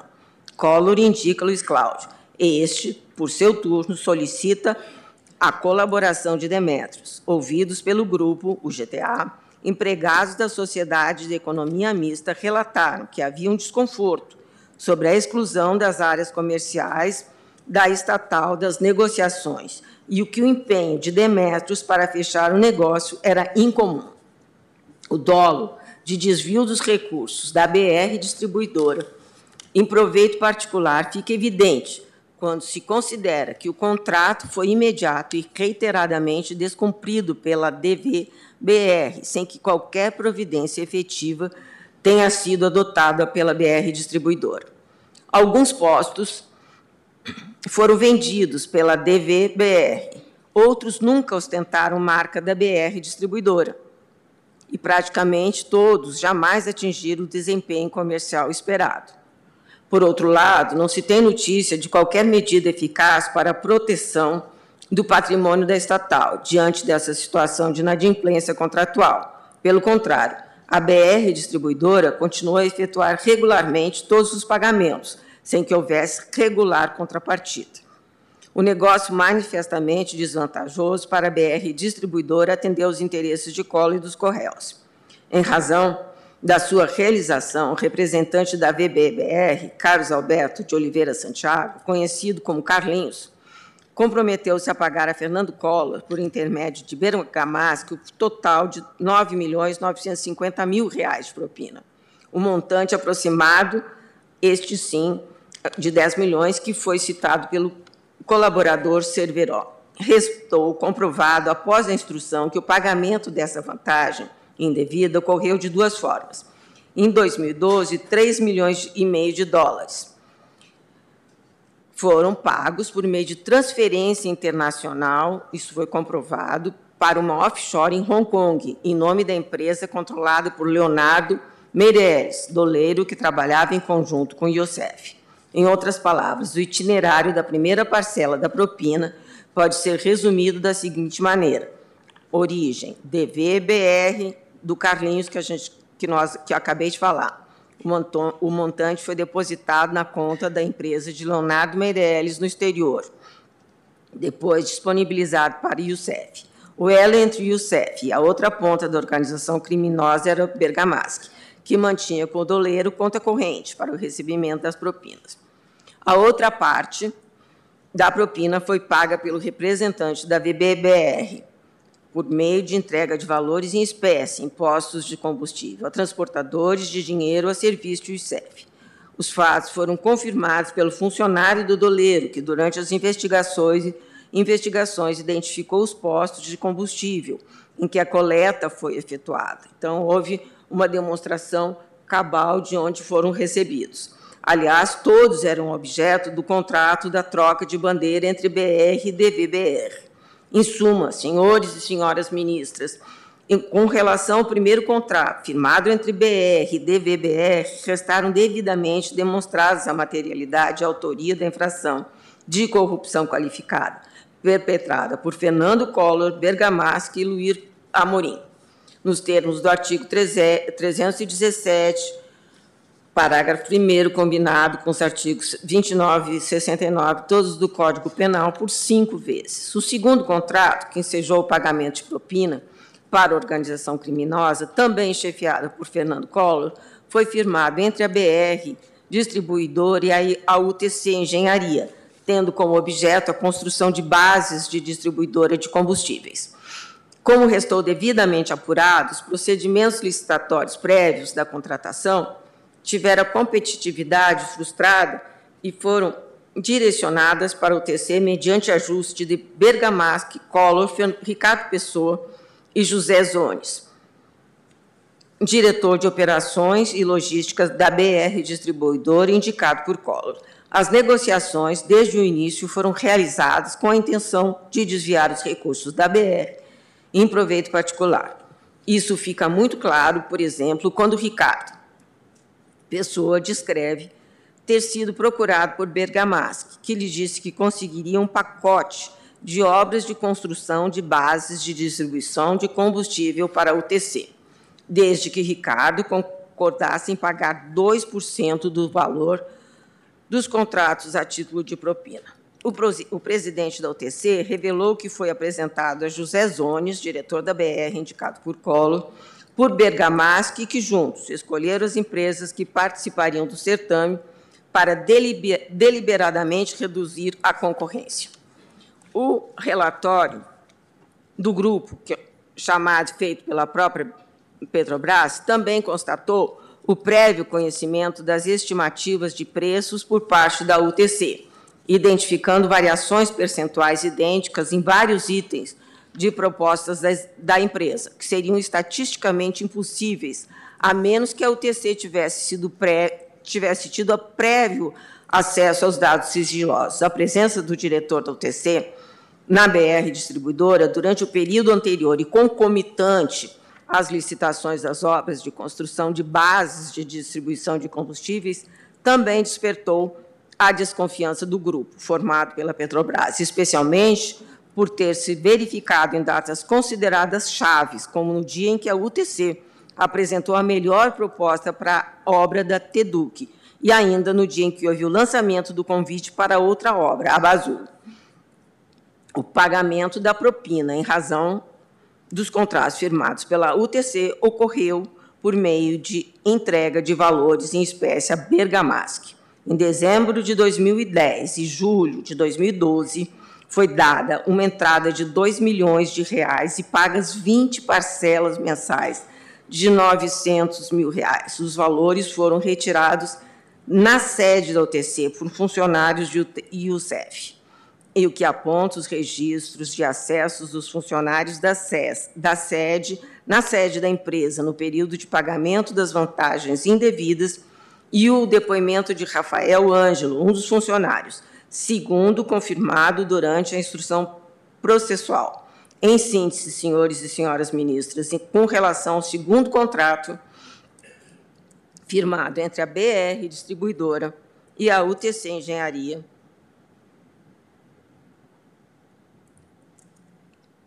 restaram devidamente demonstradas a materialidade e autoria da infração de corrupção qualificada perpetrada por Fernando Collor, Pedro Bergamaschi e Luiz Amorim, nos termos também do, do, dos artigos 317, parágrafo 1 combinar com, artigo, com, os artigos 29 e 69, todos do Código Penal, por 21 uma vezes. A entrada mais 20 prestações. O terceiro contrato a ser analisado foi firmado pela BR Distribuidora e FTC, CARDES Processamento Serviços de Fidelização, pessoa jurídica de direito privado, atuante no ramo de gestão de pagamentos e programas de fidelidade, e que tinha como sócios a pessoa Ari Halper e Tekins Planejamento e Gestão de Negócios, empresa controlada por Fernando Baiano. As declarações de Fernando Baiano confirmam a prática delitosa. Segundo o colaborador, para evitar entraves na execução de contratos, ele pagou um milhão de reais à organização criminosa entre 2011 e 2012. O valor foi objeto de três repasses de dinheiro entregues ao sócio Bergamaschi e João Muniz Oliveira. Posteriormente, a propina foi dividida entre os demais integrantes da organização criminosa. Esse fato foi corroborado por um dos responsáveis pelos transportes de valores, que, ouvido o interrogatório policial, disse que entregava dinheiro em espécie no escritório de, no Rio de Janeiro, conforme instruções de Bergamaschi. Isto é, confirmado também por Cerveró pelos dados constantes na, plan, na planilha denominada Transcareca, apreendida na Arbor Consultoria e Assessoria Contábil Limitada, ou seja, não ficou apenas na colaboração com relação ao terceiro contrato, firmado entre BR Distribuidora e a FTC, Cards Processamento Serviços de Fidelização, restou devidamente demonstrado o lastro probatório indispensável à corrupção qualificada perpetrada por Fernando Collor e Paulo Bergamaschi, nos termos dos artigos 317, parágrafo 1 combinado com os artigos 29 e 69, todos do Código Penal, por três vezes. Por fim, quanto ao contrato de construção de leasing de um armazém de produtos químicos em Macaé, que seria firmado entre a BR e Jaraguá Equipamentos Industriais Limitada, cabe fir, fir, uh, frisar que sua concretização foi inviabilizada pela negativa de pagamento de propina. Fernando Baiano contou que entre 2012 e 2013 tentou viabilizar a contratação das empreiteiras ECMA Engenharia e Jaraguá Equipamentos Industriais, para construção e locação ou leasing do armazém de produtos químicos Petrobras Distribuidor em Macaé.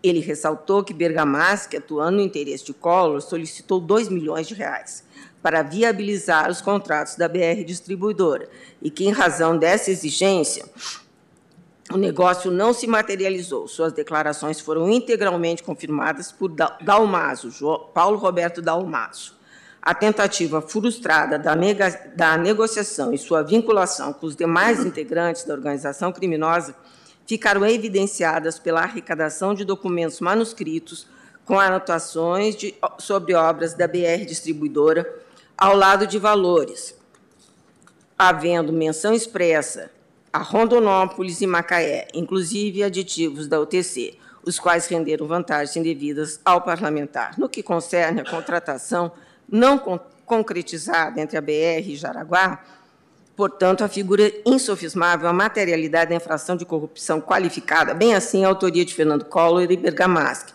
nos termos também do artigo 309, parágrafo 1 combinados com os artigos 29 e 69 do Código Penal. Contemplados nessa sustentação oral, os delitos de corrupção passiva qualificada, crime antecedente, cumpre tecer considerações sobre delito subsequente à lavagem de capitais. Seguindo na exposição dos fatos provados na ação penal, temos as imputações de lavagem de dinheiro praticada pelos réus.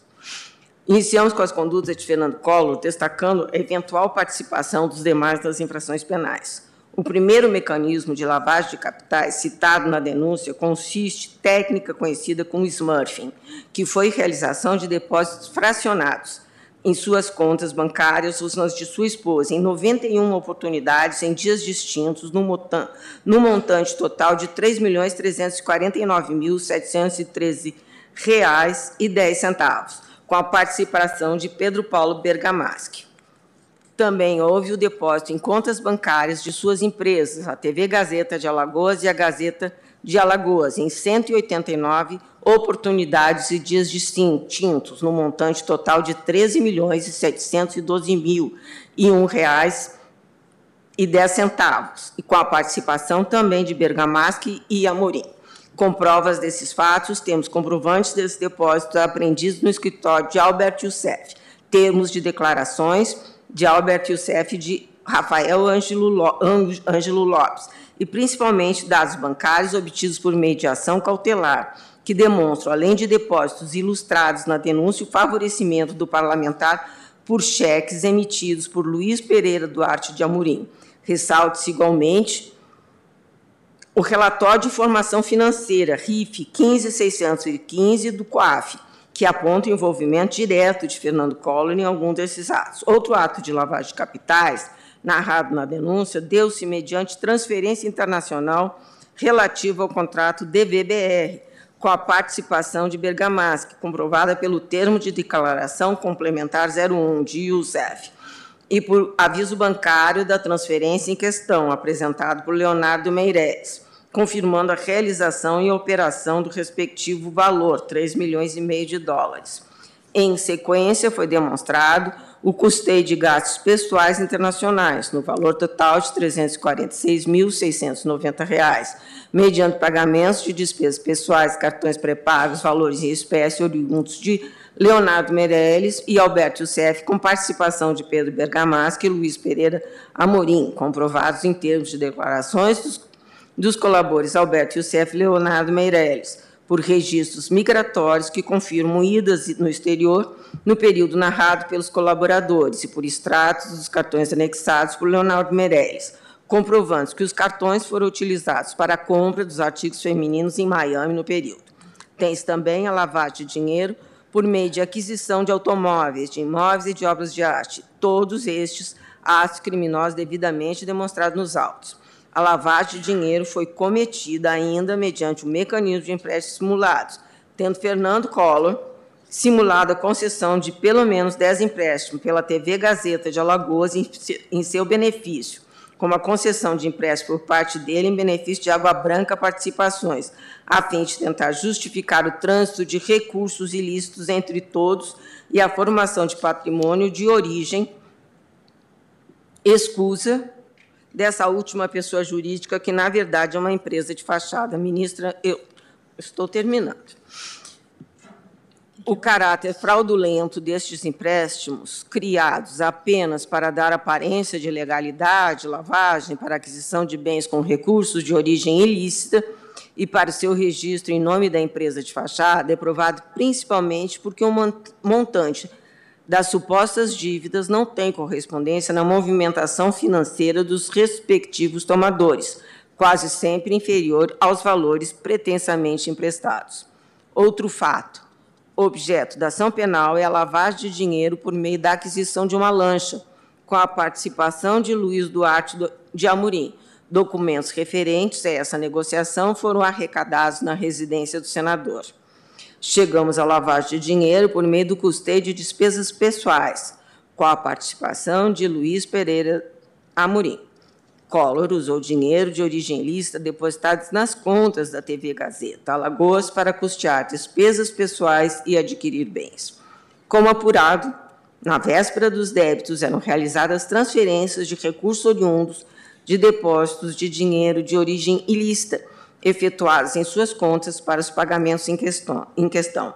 em diversas situações, Débitos de cartão de crédito eram cobertos por depósito de origem desconhecida.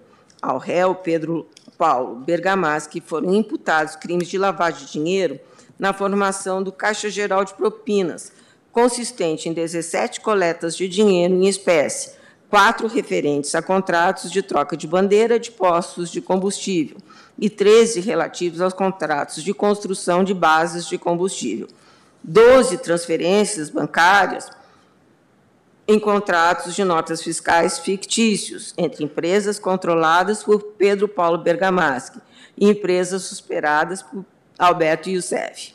Pelo menos 17 entregas de dinheiro em espécie a Pedro Paulo Bergamaschi e Luiz Pereira Duarte de Amorim, no escritório de Youssef. E, por fim, uma transferência feita pela Camargo Correia para a empresa controlada por Bergamaschi. Esses fatos foram exaustivamente comprovados nos autos, conforme mencionado nas alegações escritas pela Procuradoria-Geral da República.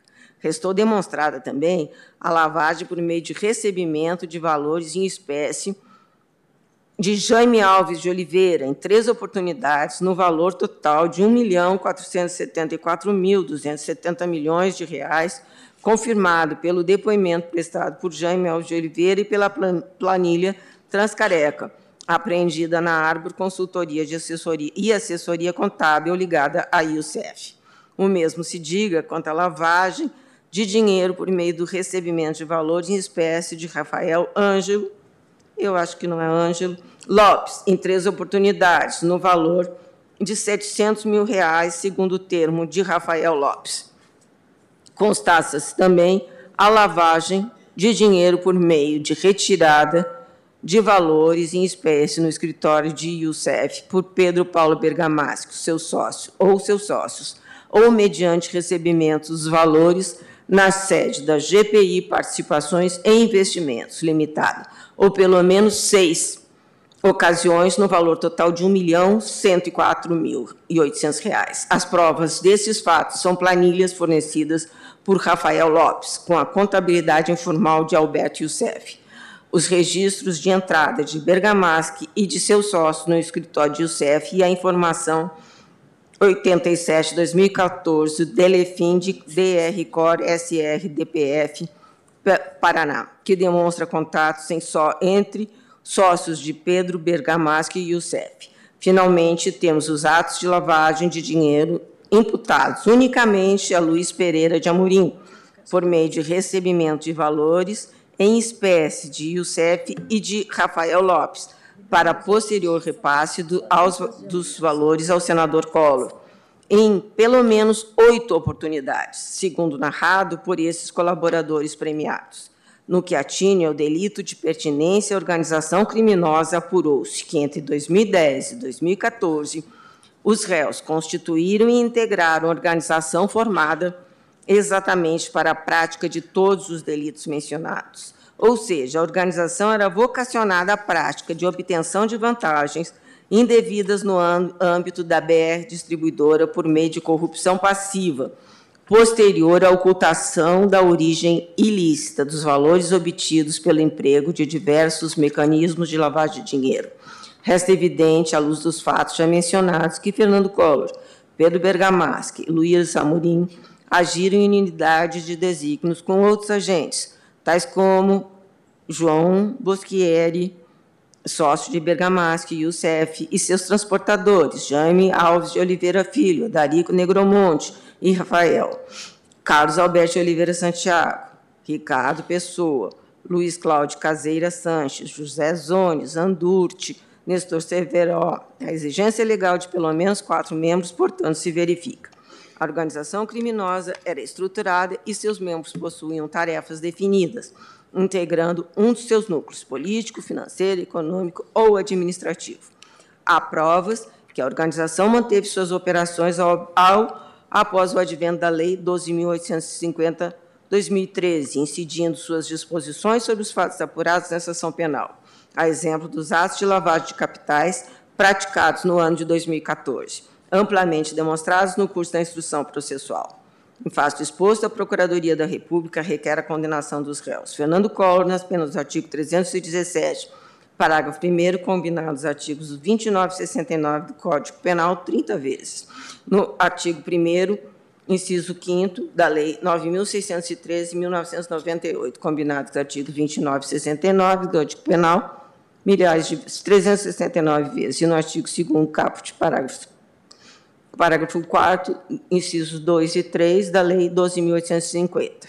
Uma vez. Pedro Paulo Bergamaschi, nas penas previstas no artigo, eu, já estão lidas, eu não vou repetir, ministro requer-se ainda a condenação dos réus à reparação dos danos materiais e morais causados por suas condutas, nos termos do artigo 307 do Código de Processo Penal, fixando-se um valor mínimo equivalente ao montante cobrado a título de vantagens indevidas no patamar de 29 milhões 950 mil por danos materiais e 29 milhões 950 mil por danos morais, no total de 59 milhões 900 mil, com a devida correção monetária. Reitera-se em tudo as alegações finais. Muito obrigada e desculpe passar da hora. Agradeço a doutora Lindora Araújo, que ainda teria tempo para continuar a sua manifestação. É que eu sei que tem um compromisso às 18. Isso. Nós temos um compromisso, um evento aqui no Supremo Tribunal Federal, no Salão do Branco, né, logo após a sessão, para a qual estão todos convidados. Eu suspendo este julgamento após a sustentação oral da vice-procuradora-geral da República, doutora Lindora Maria Araújo, e amanhã a ele daremos continuidade, a começar pelas sustentações orais dos três réus. Agradeço a presença de todos, desejo um excelente final de dia, declaro encerrada a sessão.